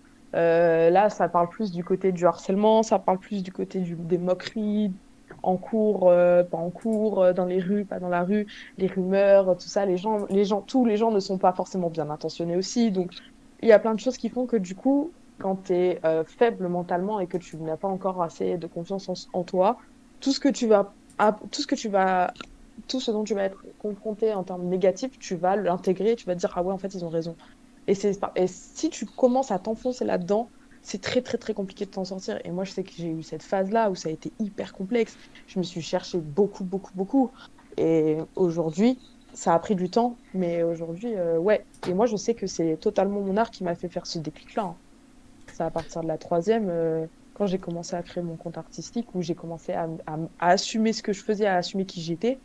Là, je me suis dit, ok, bah, ouais, t'es différente. Ouais, tu seras pas comme euh, l'autre là qui a euh, 30 000 likes et euh, qui est super bien foutu, à mon sens. Euh, mais c'est pas grave. Genre, toi aussi, t'as tes trucs, toi aussi, t'as un truc différent. Elle, elle fait pas ça, tu vois, par exemple. Ça se trouve, elle, elle t'envie pour ça, tu vois. Genre, faut aussi se mettre à la place des autres et se dire, euh, tout le monde n'est pas un modèle, tout le monde a aussi ses petits défauts et tout le monde a à un moment donné euh, ce moment où il se dit, ouais, moi je pourrais être comme ça ou comme ci. Donc, si t'arrives à t'assumer pleinement un jour, c'est que tu n'as plus ce problème de te vouloir te sentir inférieur par rapport à des choses auxquelles tu n'as pas sentir inférieur. On a un très bon commentaire, merci, euh, merci à toi euh, Pauline. On a un très bon commentaire euh, de Vika qui, qui nous dit que en fait la, la beauté est plutôt, je résume, hein, la beauté serait quelque chose de, de culturel et ce serait sans doute parce qu'on est habitué à voir des, des profils types, c'est-à-dire plus on va voir ce genre de choses, plus on va les trouver beaux. Voilà, et que donc plus on aura de diversité, diversité pardon, euh, moins on aura de code. Euh, c'est vrai que c'est. Je, je suis assez d'accord avec ça et. Et c'est c'est une vision que tu exprimais aussi, hein, l'idée de, de créer finalement. Tu peux pas créer une seule chose. Donc on rejoint l'idée de diversité, on rejoint l'idée de du nouveau, de la différence. Mais Mm. toi, par exemple, Yana, toi qui, qui va euh, créer des choses, qui va dessiner, est-ce que, euh, est-ce que quand même dans ton art, tu arrives à, à utiliser ça comme un, un moyen de t'exprimer, de te dire, euh, De faire du- Instagram? Euh, pas forcément Instagram, mais, euh, mais la création personnelle, parce que je pense un post Instagram de, de Pauline a été publié avant tout pour elle, pour partager, mais c'est pour toi que tu le fais, j'imagine. Pas ta question. Est-ce que. euh, Non, là, je faisais le lien avec euh, ce que disait euh, Pauline. Ah oui. Mais est-ce que toi, par exemple, dans, dans l'art, tu arrives à, à partager donc, de toi et à partager le beau de toi? Je sais pas si on rentre dans le métaphysique.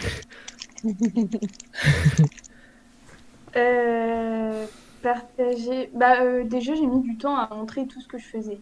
Donc, euh, c'est pareil. Mais je pense que c'est un côté de ma personnalité aussi où je reste euh, beaucoup dans ma bulle. Mais, hum, mais après, euh, enfin, faire percevoir le beau de moi, je sais. enfin, Qu'est-ce que tu veux dire par là? Bah, c'est une partie de toi, les créations. Euh, Ouais. tu, mets du, tu mets du tien. Donc, tu essaies de donner le beau de toi, je Ouais, pense. bah, je pense que déjà le fait de les partager, c'est déjà accepter, euh, accepter ça. C'est au, au moins accepter le regard de l'autre en tout cas. Ouais, ouais, ouais. euh, accepter les critiques, euh, accepter euh, aussi euh, des critiques constructives justement pour euh, s'améliorer après. Je pense que ça, déjà, euh, je pense que c'est compliqué déjà de passer par là euh, au départ quand on est perfectionniste justement et on peut ne pas accepter et pourtant on trouve pas que notre art est forcément euh, hyper bien euh, réalisé. Alors, on va tenter quelque chose. On va tenter de faire remonter euh, les deux individus. Si on a deux personnes qui attendent dans le. qui attendent. Hop. Où sont-ils Non, elles sont parties. Je sais pas. En gros, là, le, le Discord est en, en construction. C'est une toute petite parenthèse. Et euh, donc, on essaye de faire qu'il y ait une présélection des gens pour éviter d'avoir juste des sons inaudibles ou euh, voilà. Mm. Euh, mais je sais pas, à voir. En tout cas, c'est intéressant cette question de la de la création. On était sur on était sur Instagram. Euh, Ok. Euh, pouf, distraction, euh, distraction. Bonjour. Euh, on était sur Instagram, mais est-ce que donc toi, à un moment donné, Yana, t'arriverais, même si t'as mis du temps à, à montrer tes créations aux, aux gens que tu connaissais dans la vraie vie, est-ce qu'à un moment donné, tu te, tu te verrais les, les partager sur un réseau? J'ai fait. Il y a quelques-unes que j'ai partagées parce que, parce que justement je trouvais qu'elles étaient euh, bien réalisées, que j'ai réussi à me dire ça. Mais euh, après, euh, non, tout le reste, euh, je mets pas parce que, en plus, je suis pas, je suis pas quelqu'un qui termine entre guillemets. C'est, enfin, comment dire, c'est beaucoup de croquis en fait. Et, et comme c'est des croquis, bon, enfin, je me dis que peut-être les gens ça les intéresse pas forcément, que, enfin voilà, ça reste des croquis, ça reste des idées, euh, c'est jamais abouti. Euh, ça peut être beau, ça peut être moche, ça peut être. euh, Voilà, c'est vrai que moi, ça se fait beaucoup sur l'instant, même si je mets beaucoup de temps à faire un croquis, ce sera jamais finalisé. Donc, je vois pas trop l'intérêt en fait de, les mettre sur les réseaux, sachant qu'en plus, bah ouais, sur mes réseaux, c'est quasiment que des gens que je connais déjà de base. Donc, euh, je les fais déjà partager s'il faut les faire partager, et quand je suis fière, je les fais partager, et voilà, mais. Et toi, Pauline, est-ce que euh, tu t'es toujours comme, euh, comme Yana, est-ce que ta création est jamais finie? Et donc tu te dis, tu te dis, ok, là c'est le moment où je peux publier, ou t'arrives, et là on revient finalement un peu au tout début de l'émission, t'arrives à un moment donné prendre de la distance et te dire, moi là c'est bon, ça me satisfait. Euh, Bah, moi, j'ai les deux. Hein. J'ai totalement les deux, moi. J'ai enfin, j'ai- j'ai tout. C'est-à-dire que je, au tout départ, quand j'ai créé euh, mon compte artistique, euh, je n'ai partagé que les choses finies. Euh, parce que pour moi, c'était la question perfectionniste. Et donc, je me disais, quelque chose que je partage, je veux en être fière, satisfaite à 100%. Comme ça, je sais que j'aurai plus de chances que les autres aiment. Et en fait, à force, à force de développer ça, je me suis aussi rendu compte que les gens aimaient bien voir comment je faisais, les gens aimaient bien voir les étapes de mes créations, les gens aimaient bien voir mes ratés aussi. Euh, parce que, en fait, la, la construction de la chose importait beaucoup.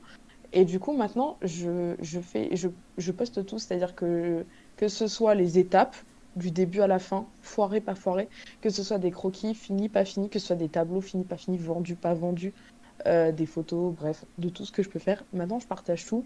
Et moi, c'est non seulement parce que moi, ça m'importe de, de partager, j'ai toujours eu ce côté de partage, donc euh, j'ai toujours montré ce que je faisais, et maintenant encore avec encore moins d'appréhension.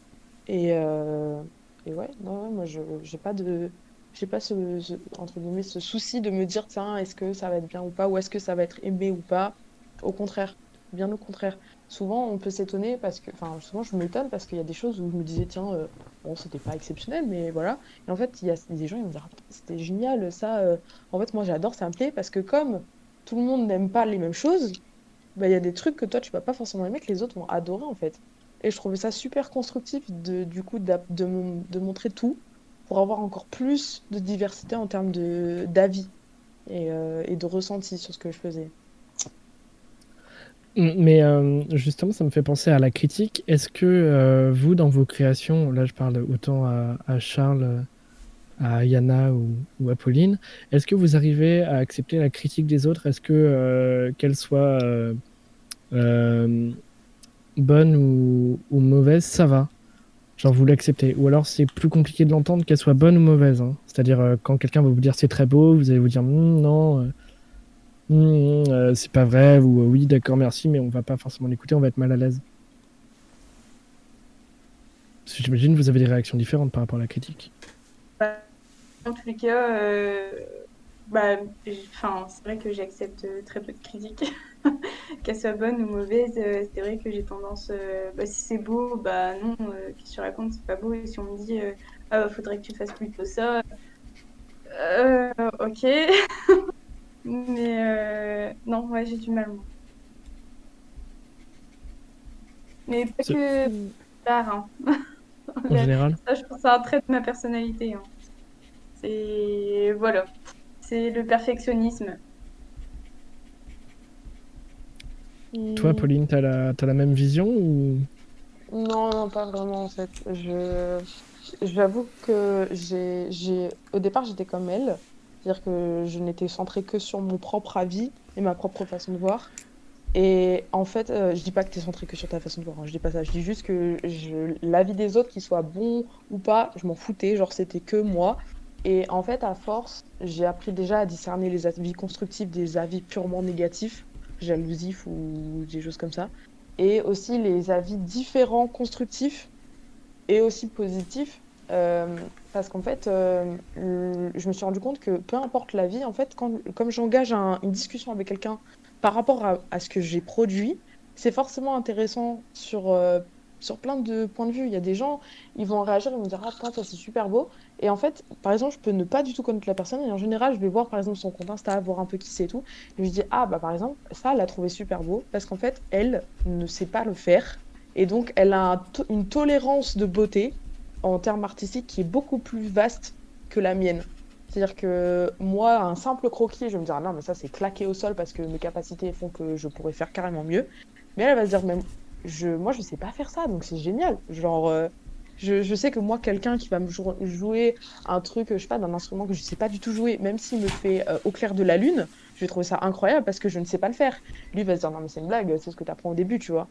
Donc en fait, il y a la façon aussi de l'expérience personnelle dans le domaine sur lequel on parle qui joue beaucoup.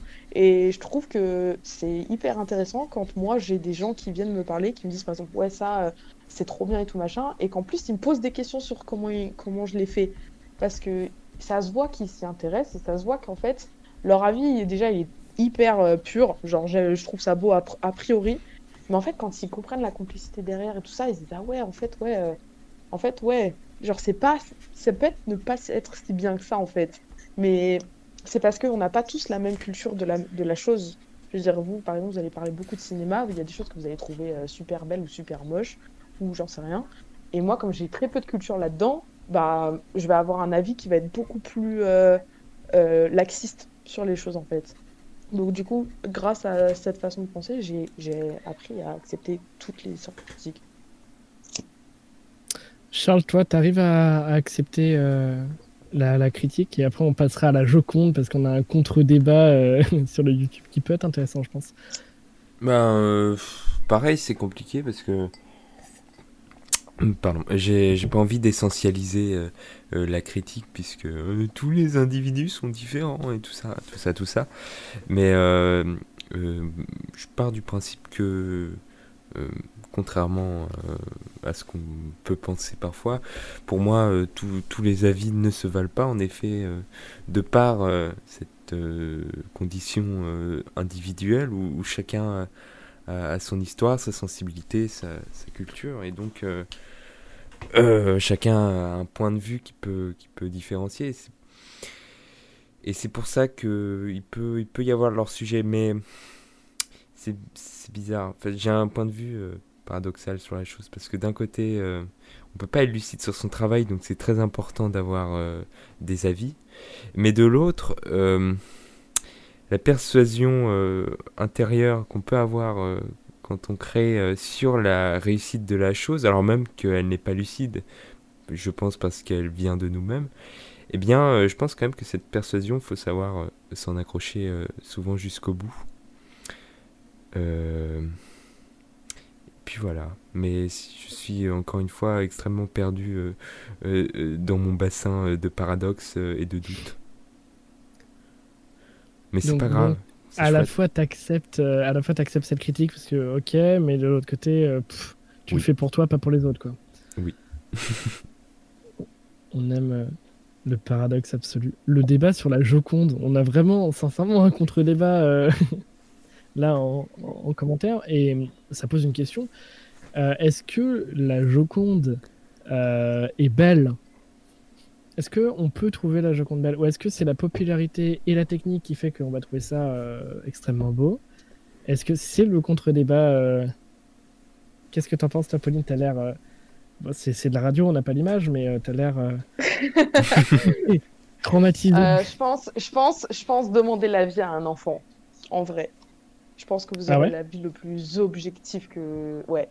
En fait, le truc c'est que c'est quelque chose qui est tellement connu, même quelqu'un qui ne connaît pas dans l'art, on dit la Joconde, il dit oui, bah, je sais à quoi ça. Et du coup, on va avoir un avis tout de suite euh, posé. Je pense qu'on pose la question à un enfant qui connaît rien, qui sait pas ce que c'est, qui n'a jamais vu ce truc, il aura l'avis le plus sincère possible parce que il connaît pas la personne, il connaît pas l'artiste, il connaît pas ça, et donc c'est l'avis premier que nous, on va avoir tout le truc derrière du ouais, c'est super connu, c'est au Louvre, c'est au Léonard de Vinci, il y a telle technique, il y a des, il y a des feintes dedans, il y a des percées, il y a des il y a des secrets qui sont pas percés dans cette peinture, et du coup, on va avoir un avis qui va être trop euh, catégorique, il va être trop, euh, je veux dire, il y a trop de points, de choses qui vont rentrer en compte pour se dire ok, ça va être bien ou pas, tu vois. Moi, en ce qui me concerne, si je dois dire que la Joconde est belle, en ce qui me concerne, euh, esthétiquement, elle elle- elle- elle l'est, parce que proportionnellement, elle est, elle est, elle est presque elle est parfaite. euh, la, la- peinture, elle est, elle est totalement maîtrisée. Puis l'époque fait aussi que, voilà, c'est du portrait euh, vi- vivant. Enfin, on sait même pas d'ailleurs si c'est du portrait ou pas, mais je veux dire, euh, esthétiquement, oui. Maintenant, euh, en termes de beauté pure, ça ne me convient pas. Ce n'est pas quelque chose qui me, qui m'attire. C'est-à-dire que si je ne connaissais pas du tout la Joconde et que je le voyais dans un, dans un musée, je me dirais, ok, ouais, c'est un portrait de l'époque. euh, bon, voilà. C'est pas un truc qui, qui m'attire. Alors qu'il y a des gens, ça va totalement leur plaire. Donc je pense que si on doit vraiment avoir l'avis pur de est-ce que la Joconde est bon, demandez ça à un enfant. Vraiment. Comment t'as cassé le truc, genre vraiment. Non, non, mais je veux Le pas. tour de table de est-ce que Yana tu trouves ça beau? Non. Demandez ça à un enfant. Est-ce que Yana tu trouves ça beau? Là du coup ça devient violent parce qu'on se dit c'est un enfant. Je suis complètement de ton avis et pour ajouter quelque chose, j'ai été très déçue quand j'ai été la voir. T'as été la voir? Elle est toute petite. Elle est toute Oui. petite. Bah, déjà d'une, on mais on en parle tellement, on en parle. Elle, elle est sacralisée. Et puis les Chinois, euh, On a... Il est bête. on n'en parle pas. Euh, mais non, mais c'est vrai, il y a beaucoup de monde devant la Joconde. Après, euh, les Chinois, je sais pas, mais. Elle est sacralisée. Ouais, voilà, exactement. Et c'est vrai que quand je suis arrivée devant, j'ai dit c'est quoi cette blague? Genre vraiment. Parce que déjà d'une, on peut pas la voir, parce qu'il y a déjà une vitre devant. Bon, euh, pourquoi pas, c'est pour la protéger. Mais du coup, euh, nous, avec notre œil, où on peut passer des heures devant un tableau, déjà c'est décevant à ce niveau-là, mais bon, ça c'est au niveau du musée. Et de deux, on ne parle pas qu'elle est aussi petite que ça. Enfin, vraiment, c'est c'est surprenant et Elle on est s'attend pas euh, pas à ça. excuse-moi. Est-ce que euh, du coup, pour qu'une œuvre euh, euh, ait de la grandeur, elle doit être grande? Non, De- pas forcément, mais qu'on la voit bien déjà. qu'on puisse Hmm. l'observer. Ok. En fait, la Joconde, elle est rendue grande par sa popularité. Oh, c'est Et d'un point de vue... an- Non, mais c'est vrai. Et d'un point de vue euh, analytique, elle est grande pour sa technique et Ouais. pour l'ancienneté. Et en plus de tout ce qu'on ne sait pas, genre le mystère rend les choses grandes aussi. Le mystère rend les choses. euh, c'est ce qui, ça fait partie des trucs qui sont esthétiques, c'est-à-dire que le mystère éveille tellement de choses chez les gens que du coup on, y apporte de l'intérêt parce que l'homme veut toujours savoir tout sur. euh, Enfin, il a toujours voulu tout connaître, euh, d'où les explorations, tout ça. Bref, je vais pas m'étaler là-dessus, mais je veux dire genre le mystère éveille aussi euh, la grandeur de la chose. Donc en fait, au-delà de, la beauté du tableau, il y a trop de trucs qui ont pris de l'ampleur. Et du coup, c'est ce qui fait que on va dire, bah oui, la Joconde, genre, c'est le saint graal euh, de l'art, quoi. C'est c'est genre euh, l'absolu euh, de l'art. Le panthéon que- quoi, le panthéon des œuvres. C'est ça, c'est pas. Alors que en fait, quand tu regardes bien, ouais, ouais, mais il y a des choses qui sont euh, qui, qui le valent aussi, tu vois, qui le valent aussi. Quand on l'étudie en photo, tout ça, euh, la lumière est arrangée souvent aussi, donc forcément, Ah oui. euh. Enfin, c'est vrai que, ouais, voilà, il y y a plein de choses qui rentrent en, en compte, mais euh, est-ce qu'on peut dire que c'est beau? Et puis après aussi, est-ce que l'intérêt euh, d'une œuvre n'est pas de, euh, de pouvoir se poser devant à n'importe quel moment? On, parlait tout à l'heure des conditions de la création, mais on a aussi les conditions de la consommation entre guillemets de l'œuvre. C'est-à-dire lorsqu'on va se poser devant le tableau, si on a passé une journée de merde et qu'on a attendu une demi-heure pour voir cinq minutes la Joconde, on va la consommer très rapidement et on va rien retenir. Et puis c'est Si, plutôt, une photo. c'est ouais. plutôt pour l'idée d'avoir vu euh, la Joconde en elle-même Oui. que euh, de vrai. voir la Joconde c'est en pour elle-même ça en que fait. les gens y vont, hein. C'est pour ça que les gens y vont. J'ai vu, Bah, j'ai c'est- vu la Joconde. Mais C'est ça. Bah, Et même il y a la photo qui en témoigne. ouais, c'est ça. Voilà. Eh, regardez, je l'ai prise en photo. Tu t'en souviens à quoi elle ressemble? Non, pas trop. C'est- c'est Il y avait des gardes et des barrières rouges devant. Expérience, euh, expérience personnelle en rapport avec le Louvre. Euh, j'ai eu la chance de voir une exposition de Delacroix et bien évidemment, je suis tombé sur Ouais. La liberté guidant le peuple. Et le truc qui m'a vraiment surpris, c'est qu'il y a réellement des groupes de touristes avec, vous savez, l'archétype, le petit drapeau, l'audio guide, le casque et 20 personnes qui se déplacent en même temps. Genre vraiment, c'est c'est- c'est horrible, c'est insupportable. Euh, bah, devant ce tableau-là, ils étaient là, ils ont tous pris leurs photos euh, de Ah, tiens, vas-y, Berthe, viens, viens nous faire une photo pour, pour la mamie. Prénom à la mode, hein, Berthe. Euh, je pense que si on leur pose une question sur l'un des détails ou sur le ressenti, ils en ont pas. Ou si ce sera c'est très beau, euh, c'est très grand, euh, point. Ben oui, mais ça, encore une fois, tout le monde n'est pas, tout le monde n'a pas l'œil observateur. Si Ah. on doit rejoindre le tout début du débat, tout le monde n'a pas, tout le monde n'a pas l'œil observateur. Euh, tout le monde ne s'intéresse. Il y a des gens, ça, c'est des trucs qui me, qui me sidèrent. Ils restent des heures devant un monochrome rose, par exemple. Mm. Un monochrome. Tu sais, en soi, genre un monochrome. Bon, à la limite, tu vas à Conforama, euh, tu vois les petites palettes de rose, tu peux faire la même chose, tu vois. Mais bon, Après, euh, le, le, le truc du monochrome, c'est qu'il y a un, un sentiment. Enfin, si, on, si la personne arrive à rester longtemps devant ce monochrome, c'est que soit elle fait un gros trip, soit, euh, soit elle a un sentiment, soit euh, elle ressent quelque chose. bah oui, mais c'est. le Enfin, faut espérer. Sinon, C'est le même truc. C'est l'intérêt. il- L'intérêt chez les gens est hyper différent. Donc, euh, il y a des gens, ils vont rester bloqués sur des œuvres et d'autres non. Et ils vont pas s'y intéresser. bah, Alors que ça peut être des œuvres très connues. On brûlera toutes les deux en enfer, mon ange. J'ai prévu nos adieux à la terre, mon ange, car je veux partir avec toi,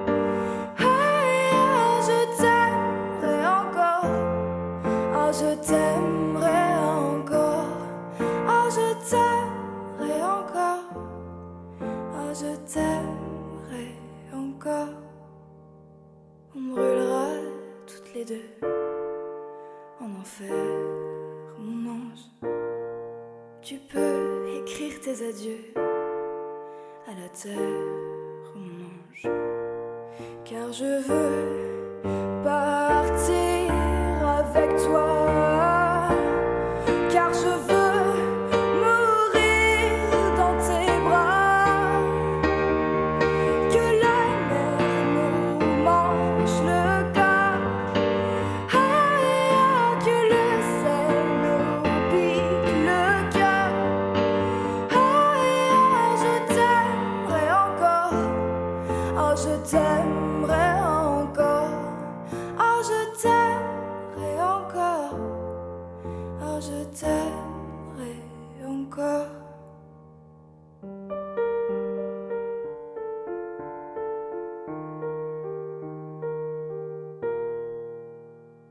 Vous avez écouté une reprise de On brûlera de pommes par Salomé Nog. Euh, on la remercie euh, de toute évidence à nouveau. À vous les studios.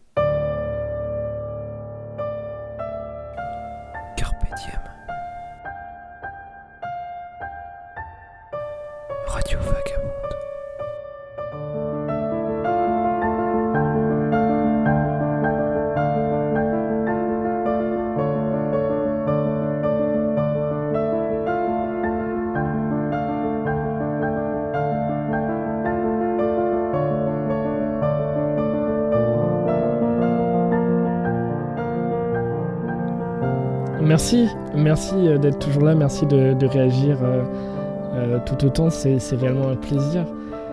Pourquoi pas maintenant parler de la. Alors à la fois du, beau, euh, consommation du beau. Pe- pendant cette pause musicale, on a eu une, idée, un, moment de pensée. Est-ce que lorsque l'on on suit un artiste, est-ce que lorsque l'on va voir un nom euh, à poser sur une œuvre, on va pas forcément, enfin on va parfois pas préjuger, se dire c'est beau par exemple. euh, Picasso a de nombreux courants, de, de- nombreuses phases dans sa création. On l'a panthéonisé aujourd'hui. Euh, voilà, on peut pas dire euh, je déteste Picasso, c'est compliqué. Ou alors on se dira ah bon pourquoi pourquoi ah t'as peut-être pas compris, t'as peut-être pas les références. Il y a quand même quelque chose d'assez ouais le nom fait que ça c'est un cachet de, de qualité. Enfin pour euh, pour la plupart des gens. Est-ce que euh, je vois Pauline le retour des gros yeux. Ah, vous commencez à connaître comment je fonctionne. Ah, c'est pas compliqué quand quand il y a un regard noir j'ai l'impression de j'ai envie de fuir. euh, Là, c'est que voilà, ça, ça va plus, ça va plus. Non, mais euh, par, par exemple, lorsque l'on te suit sur ton compte euh, art, euh, bon appétit. On va avoir plein de choses très différentes. Ouais. plein de, je veux dire, tu, tu, tu te balades dans les styles et pourtant, enfin, on voit pas beaucoup de, ouah, c'est super moche. Euh, toujours euh, dans le même idée de euh, c'est trop beau ou euh, c'est, Ah, tu, tu vois. tu veux dire j'ai j'ai- j'ai peu de retours négatifs, c'est ça? Bah. Qu'est-ce que tu veux dire ou... Non, ce que je veux dire, c'est que les gens aiment tout ce que tu fais, même si ça va pas forcément les impacter autant. Tu vois, par Oh. exemple, je- on a des sensibilités différentes. C'est notre définition du beau. Ouais, ouais. Et comme tu te Euh. balades beaucoup, on peut pas toucher pareil euh, tous les individus. Tout le monde peut pas dire c'est génial. Ouais, euh, sur, tous les, sur tous les plans, tu veux dire. Oui, Genre, euh, tout le monde. Ne... En fait, c'est impossible que tout le monde trouve tout ce que je fais beau. bien sûr. Oui, c'était. Hum, Et ben, en fait, si on doit revenir euh, à la question de, enfin, de ce que tu voulais dire à la base, c'est par rapport à moi en tant que personne et non pas en tant que production. Donc, en fait, je pense que non seulement il y a le côté euh, purement objectif de ceux qui vont regarder ce que je fais et qui vont réellement apprécier à peu près tout, il y a ceux qui vont apprécier des choses et moins d'autres. Moi, je sais qu'il y a des gens, ils m'ont dit euh, Ouais, moi je préfère quand tu fais ça que quand tu fais ça. Genre, euh, j'ai pas plus tard qu'il y a deux jours. Euh, il y a deux jours, on m'a envoyé un message, on m'a dit ouais, c'est super beau ce que t'as fait, mais je préfère quand tu fais comme ça parce que c'est plus toi ou plus machin. Et puis t'as ceux qui vont aimer ce que je fais par défaut entre guillemets, dans le sens où parce qu'ils me connaissent ou parce que euh, parce que c'est des gens qui, qui sont dans mon entourage, ou des gens qui m'apprécient ou qui, qui veulent me faire comprendre qu'ils m'apprécient. Et du coup, ils, aiment ça par euh, automatisme, on va dire, comme, euh, comme entre guillemets, ceux qui vont par exemple chercher à vouloir, je veux pas, je veux pas parler de ça, mais je veux dire, ceux qui vont vouloir impacter dans l'œil de quelqu'un qu'ils ont jamais vu et qui en fait ils ont flashé sur le profil sur Instagram, tu vois. Genre en Mhm. mode euh, ah bah cette personne me plaît bien, elle est célibataire, bah tiens je vais aimer toutes ses photos comme ça en notif, elle va voir qu'elle a aimé toutes mes photos, tu vois. Genre Mhm. c'est un peu le même concept et en fait bon d'un- d'une part ça me fait plaisir, mais de l'autre ça renvoie purement à ce qu'on disait, c'est-à-dire les gens qui disent ouais euh, ce qu'elle fait c'est trop bien en fait parce que c'est le principe de faire la chose qu'ils trouvent bien. Après peu importe ce que c'est, ils, ils, ils se disent putain une fille euh, qui fait autant de choses par exemple putain c'est rare donc j'aime bien. Et c'est pas forcément tu as fait ça, c'est juste le, le principe de d'être comme ça en fait. C'est le principe. tu de- as fait une proposition artistique. C'est ça, ça en fait, c'est le fait d'être euh, d'être personnellement comme ça qui plaît aux gens. Et du coup, ils vont liker plus ou moins ce que je fais. Moi, ça m'arrive des fois euh, d'avoir des gens où, j'adore j'adore cette personne, où genre euh, je la suis à fond, où je la, je la soutiens à fond. Ce qu'elle a produit, c'est pas exceptionnel, c'est pas non plus waouh, mais je la soutiens parce que cette personne, je lui porte de l'affection et, et voilà. Donc je sais que moi, j'ai un peu de tout ça hein, dans, de- avec mon compte. hein. T'as as répondu un peu à, à ma question d'après, c'est le flamme toujours plus grande. Bref. euh, Ouais, ça m'a fait délirer aussi. euh, Est-ce que vous, vous voyez un, un contenu, donc là on parle finalement souvent d'internet parce que euh, notre façon de consommer du, du contenu artistique est quand même majoritairement sur internet. On peut pas là dans la période aller euh, dans les musées, mais même on- les tableaux que l'on regarde, on va pas les regarder uniquement sur les musées. Donc, est-ce que vous, euh, vous essayez au maximum de dissocier l'auteur de la de l'œuvre? Ou est-ce que euh, toi donc tu as plutôt ce côté affect, ce côté j'aime bien la personne, c'est une proposition, je vais la pousser à faire plus et à continuer? Pour moi? Ouais, dans ce que tu disais un peu. Hum, ça dépend, hein. Ça dépend. hein. C'est ça, c'est des- je vais avoir ce fonctionnement-là, si la personne je la connais bien, mais je peux tout autant être attaché à des œuvres artistiques sans, peu- sans connaître la personne. Et c'est d'ailleurs en- dans le monde contemporain d'aujourd'hui, c'est comme ça que je fonctionne totalement. Genre je C'est connais pas la rarement vie des hier. hein. artistes, mais qu'est-ce qu'il y a? Ça Le monde dénonce. contemporain d'aujourd'hui. Oups. Oui, Mais, euh. Oui, désolé, j'ai fait un On- pléonasme. On Voilà. adore les pléonasmes. Excusez-moi. Non, il est, il est très bon en réalité. Euh, mais par exemple, quand tu vas voir, euh, quand tu vas voir une œuvre sur, euh, sur Internet, est-ce que tu vas regarder le nom, puis après, euh, je parle quand tu as une démarche de faire un commentaire, de commenter, ou même d'avoir une pensée hein, pour cette œuvre. Euh, si tu passes double tape par réflexe, euh, bon là, ça marchera pas. Mais euh, est-ce que tu vas donc apprécier une œuvre et tu vas dire que tu l'apprécies? Parce que euh, tu connais la personne et tout ce qu'elle fait, tu suis son travail, peu importe son évolution, peu importe les chemins qu'elle va prendre, ou est-ce que euh, tu vas être sensible de façon différente à chaque chose et donc tu vas pas être, euh, vas pas mettre toute ta confiance là-dedans et dire ouais c'est génial, alors que ça t'intéresse. Hmm, Moi, je sais que les gens, les œuvres, par exemple, que je peux scroller sur, euh, sur mon compte art, parce que sur mon compte art, je ne suis quasiment à genre 95% que des trucs artistiques. Genre, je fais vraiment la dissociation entre mon compte personnel où j'ai euh, voilà, euh, des en photo et ceux qui sont dans le monde artistique. Donc, je vois tout le temps des trucs que je connais pas, des genres de- d'œuvres que je connais pas. Et donc là, je m'attache en premier à ce que je vois, donc l'œuvre. Après, je vais voir un peu les commentaires, tout ça, parce que des fois, il y a des petits tips, euh, comment ça a été fait et tout. Et, euh, et, quand ça me plaît vraiment, je vais voir la personne, juste pour voir un peu à quoi elle ressemble, quel âge elle a, euh, un peu son parcours de vie vite fait, mais je vais pas forcément m'intéresser à fond à la personne. Je vais souvent faire un commentaire sur ce que je viens de voir à ce moment-là et me dire Ah putain, ça c'est super, j'adore, enregistrer le truc ou quoi. Mais euh, je m'attache rarement à l'artiste en soi, sauf si j'en viens à discuter avec lui. Après, euh, voilà, ça devient quelque chose de social, quoi. C'est un contact social. Mais à première vue, je dirais que c'est plus, euh, c'est plus d'abord je vois l'œuvre et ensuite je vois l'artiste. Et ça m'est arrivé dans des musées de voir un tableau et de me dire j'adore ce tableau et tout, et de voir que ça a été fait euh, par un artiste qui à la base, soit j'aimais pas, soit je connaissais pas, et me dire ah en fait ouais, c'est cool, tu vois. Genre je pensais pas, et du coup de m'intéresser suite à ça à l'artiste. Toi Yana, est-ce que tu as, la même façon de faire Est-ce que déjà tu as de l'art dans ton fil d'actualité? Est-ce que... Quasiment que ça. Ok. Hum, Après, bah, pareil, euh, à vrai dire, euh, on voit d'abord l'art, et c'est si vraiment euh, ça tape dans l'œil qu'on se dit euh, enfin, de qui ça vient, d'où ça vient, qu'on essaye de comprendre un peu le contexte. Ouais, là, on va aller voir peut-être la personne, mais. Enfin, ouais. Je suis assez d'accord avec ce qu'a dit Pauline. euh, c'est d'abord. euh, Et ça m'est arrivé aussi souvent de tomber sur des œuvres et me dire euh, Ah, mais de qui ça vient Et au final, euh, bah, c'était une personne. euh, Enfin, un artiste que je j'aimais pas forcément, ou alors. euh, Enfin, voilà. Enfin, no- Non, ça, ça m'est notamment Picasso, Picasso. justement, où j'avais été. Et ben, une- vers- exactement. C'est exactement ce que j'allais dire. bah, Connecté. Picasso, ses dernières œuvres, donc toutes celles que tout le monde connaît, Le cubisme. le cubisme, tout ça. Euh, bah, moi, je suis pas du tout fan de ça. Après, euh, propre à chacun, c'est un concept. Euh, par contre, ses premières œuvres, euh, c'est totalement. je vais pas dire ce que je fais parce que c'est un grand artiste quand même, mais c'est dans le même univers. Donc, bah, c'est croquis en fait, c'était un peu les mêmes choses.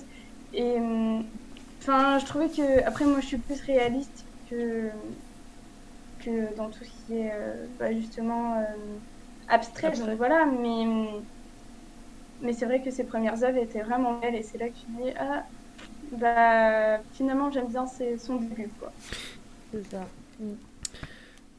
Mais comment, euh, comment se donner euh, la légitimité de, de créer quand, quand des pressions euh, d'œuvres euh, et d'artistes considérés dans l'inconscient collectif aussi grandes euh, vous tournent autour sans arrêt euh, Est-ce que... euh, Enfin, je sais pas, je pose cette question-là. Trouver euh, la touche euh, originale qui va faire tu mets ta patte en fait dans enfin ton empreinte en fait à toi et, et c'est vraiment dur de faire ça parce qu'au final quand on regarde autour euh, on peut se dire mais tout a déjà été fait quoi. C'est ça. euh, faut trouver vrai. le truc quoi. Dans... C'est vrai qu'aujourd'hui, euh, dans le monde de l'art, euh, euh, Mm. tellement de périodes ont été faites. Moi, quand j'ai vu, quand j'ai étudié, pour tout... j'ai essayé d'étudier depuis l'an 300, euh, pratiquement toutes les périodes artistiques. Donc, il y en a beaucoup, beaucoup, beaucoup. Et plus tu te rapproches d'aujourd'hui, et plus il y en a, mais court, court. Avant, c'était des longues périodes. Donc, tu avais un développement qui était extrêmement conséquent. Et aujourd'hui, c'est toutes plein de petites périodes. Et aujourd'hui, il n'y a pas forcément. Aujourd'hui, c'est contemporain. Voilà, c'est pas une période, c'est contemporain.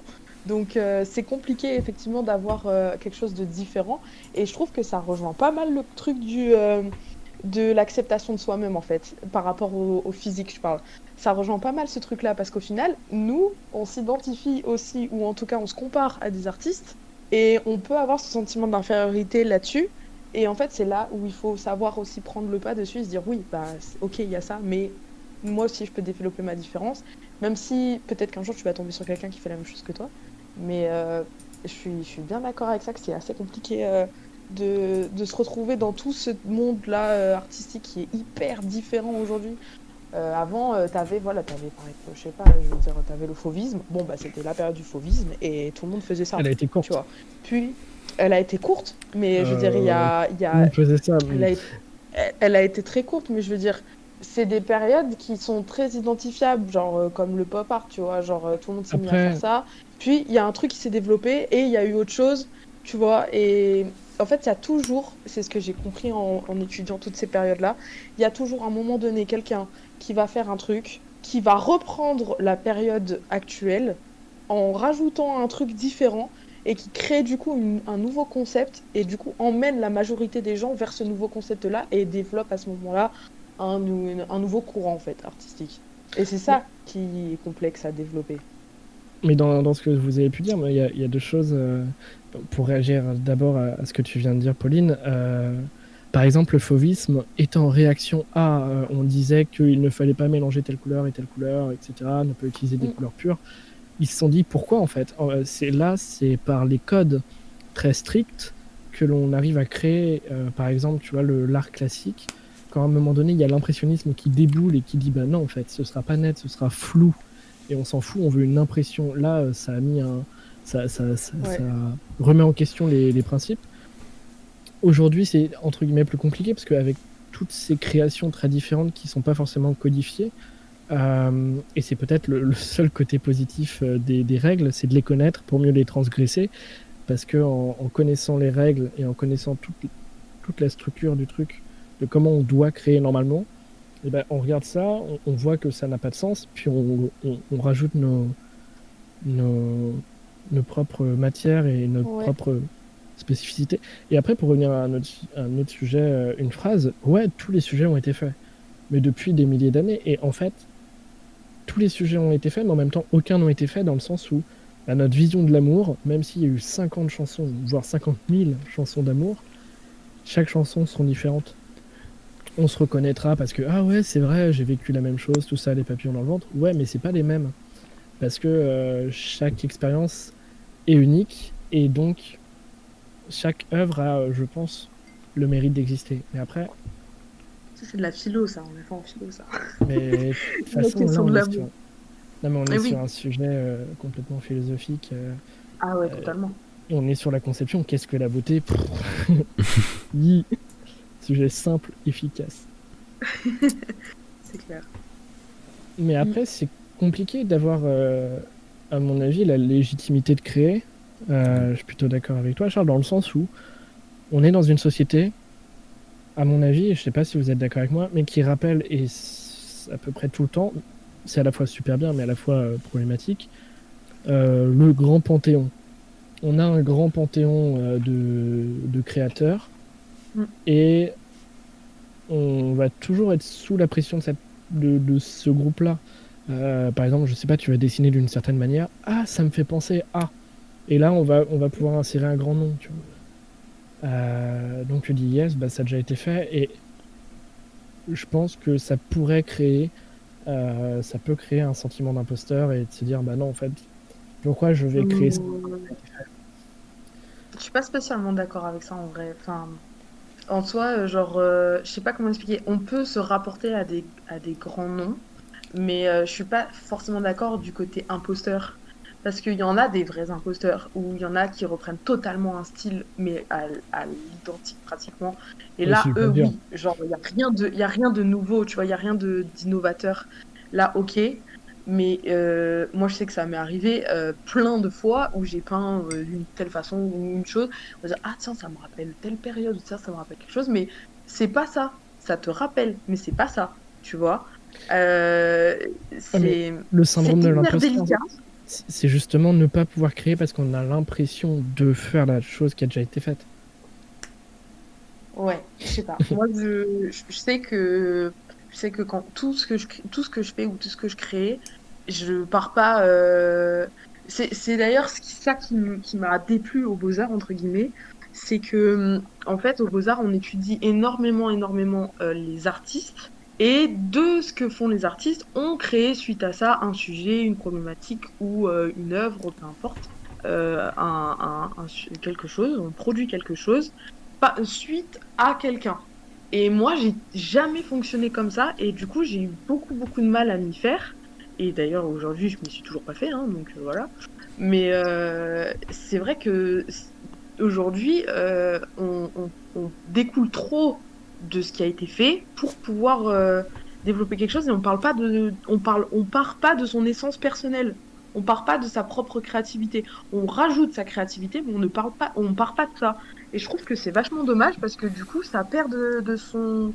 Pas de son intérêt, mais ça perd de son, de son authenticité, tu vois. Ça perd de son authenticité. Je vois c'est ce pour que ça que tu c'est veux dire. de- Ouais, voilà. Je sais pas. Yana, après, est-ce que toi, t'es, euh, quel camp tu vas rejoindre? Ou ça se trouve, tu vas créer le, le tien. Et quel est ton avis là-dessus? Euh, j'avoue que j'ai du mal à me positionner par rapport à ça parce que euh, jusqu'à euh, très longtemps en fait je reprenais euh, des œuvres, des dessins qui avaient déjà été faits pour m'entraîner en fait à avoir euh, des bons traits. Donc en fait je recopiais totalement, j'ai une photocopieuse, de ce qui avait déjà été produit et c'est ce qui m'a permis justement après euh, de pouvoir moi euh, trouver mon style et, euh, et et faire. Bon appétit Les personnes à côté. Et, euh, et euh, produire euh, ce que j'ai produit par la suite, quoi. Donc, je suis un peu mitigée là-dessus. Après, ouais. Tu vois. J'arriverai pas à argumenter. T'as, pris les, les deux positions, quoi, les deux parties. D'un côté, euh, le, le personnel et de l'autre, la, la Après, la copie peut servir en guise de, de travail. Toi, c'est ce que t'as Oui. fait. Genre, euh, quand tu disais les vrais imposteurs. ah, Puis, puis la copie peut même servir, euh, servir de Non, réflexion sur, sur le propre médium quand c'est euh, réfléchi, bien sûr. Je pense au, au remake euh, de Psychose par Gus Van Sant, qui est une copie euh, euh, quasi exacte, euh, mais en couleur et avec des ajouts euh, liés à son époque. C'est un film quasiment expérimental, hein, mais euh, qui n'en reste pas moins euh, intéressant. Euh, hop, Après, ça questionne aussi le remake, euh, la Bien copie. En, général, je parle. bien sûr. Euh, Est-ce qu'on a le droit de refaire un, un film qui est ancien ou qui nous plaît et on se dit ah je l'aurais plutôt fait comme ça et le scénario est, est le même et puis après on on recopie des idées on recopie des choses mais pas forcément de de A à Z ah Errol bon donc je vais lire son commentaire parce qu'il refuse de venir nous le dire quel petit euh, Euh, J'ai inséré euh, adjectif quelconque. Voyons. Euh, voyou, sacripant. Euh, on est surtout dans une époque dans laquelle la valorisation d'une création est seulement liée à sa réussite et pas à son histoire. Exact. Bah, c'est le côté commercial, quoi. Voilà. C'est on- triste, mais aujourd'hui, euh, l'art n'a de valeur que pour le prix à laquelle il est vendu. Voilà. Donc, euh, Enfin, c'est- Ouais, après c'est un jeu ça. hein. C'est C'est-à-dire que c'est un jeu, c'est le, le jeu euh, de la vente de l'art. euh, je sais plus où j'avais vu ça, mais euh, euh, source assez fiable quand même. En, en gros, euh, justement, le capitalisme, comme peut nous dire Erol, euh, les collectionneurs d'art peuvent se vendre entre eux des œuvres pour faire monter la cote. Et plus la cote d'un artiste est haute, plus c'est intéressant. Euh, donc si on voit un, euh, je sais pas, euh, bah, les, les poètes euh, des années 1900, euh, tous ceux de, de la butte Montmartre auxquels on peut penser, ils ont été vraiment genre le, le nectar des, des gens qui vendaient de la thune. Oui, mais parce j'ai- qu'ils sont, ils, ils se pro- ils, se, ils se produisent dans ce milieu-là, ils sont, ils sont constamment confrontés à ce milieu-là entre eux. Donc les idées divergent entre eux et, euh, et euh, je pense que c'est quelque part, il y a un côté compétition et en même temps un côté soutien. C'est-à-dire que tu te confortes dans, dans ton choix d'orientation de vouloir voilà, créer de la poésie, de faire des choses comme ça, parce que ça plaît, parce que tu sais que tu auras du retour, parce que tu sais que tu peux avancer, parce que tu es entouré de ça. Et de l'autre côté, tu as ce côté où tu te dis, moi, je veux être, par exemple, le meilleur de, de cette catégorie-là, ou me développer un maximum dans cette catégorie-là. Et si tu veux parler de, effectivement de tous euh, les poètes de 1900, euh, c'est un peu ça qui s'est passé. Euh, chacun avait son style, mais en même temps, ils étaient connus pour leurs différences et, et en même temps leur unicité dans leur choix d'expression, tu vois. Donc aujourd'hui, aujourd'hui c'est c'est compliqué de. Moi, je trouve qu'aujourd'hui, oui, c'est compliqué de pouvoir euh, faire son nom dans sa différence parce que il y a plus de compétitivité que de que de partage. Euh, je- Moi, je vois en tout cas, euh, c'est quand je vois tous ceux que je connais qui vendent des tableaux, qui vendent leurs choses, tout ça, même moi. Euh, tout de suite, il y a une, voilà, il y a, euh, il y a une, distance qui se crée par rapport à ça parce que parce que l'argent prend le dessus sur euh, l'essence pure de l'art, voilà. Et, et c'est très frustrant pour un artiste, c'est d'être euh, acheté pour euh, la cote et non pour euh, pour euh, pour ce qu'il a voulu faire, quoi. Enfin, moi, je trouverais ça triste qu'on m'achète euh, un tableau parce que je suis euh, je suis Pauline ou machin et d'ailleurs, je sais que par exemple, pour parler, prendre un pur exemple, ma famille, euh, ça m'arrive que des fois ils me disent ah putain, euh, moi je veux que tu, je veux t'acheter ce tableau-là parce que c'est toi et que j'ai envie de te faire plaisir. Je préfère que tu me l'achètes pas et que tu me dises euh, ouais genre ce tableau il me touche beaucoup et tout machin, que tu me dises ah bah c'est parce que c'est toi je vais te faire plaisir. Non, tu vois c'est frustrant et ça revient au, à la, au côté de vouloir vouloir euh, retranscrire son émotion. Si ton émotion, elle est retranscrite, mais qu'en fait on l'aperçoit pas et qu'on on lui donne juste une valeur euh, économique, c'est super. C'est dommage. Euh, et Erol, il trouvait un point positif là-dedans en disant que l'art, ça permettait à l'art d'être omniprésent dans notre société et à toutes les strates de, de celle-ci. Hum, après, là, là où je suis d'accord, c'est que euh, ça permet de ça, ça permet de, de partager un maximum euh, des, des visuels, des, des musiques, des, des choses.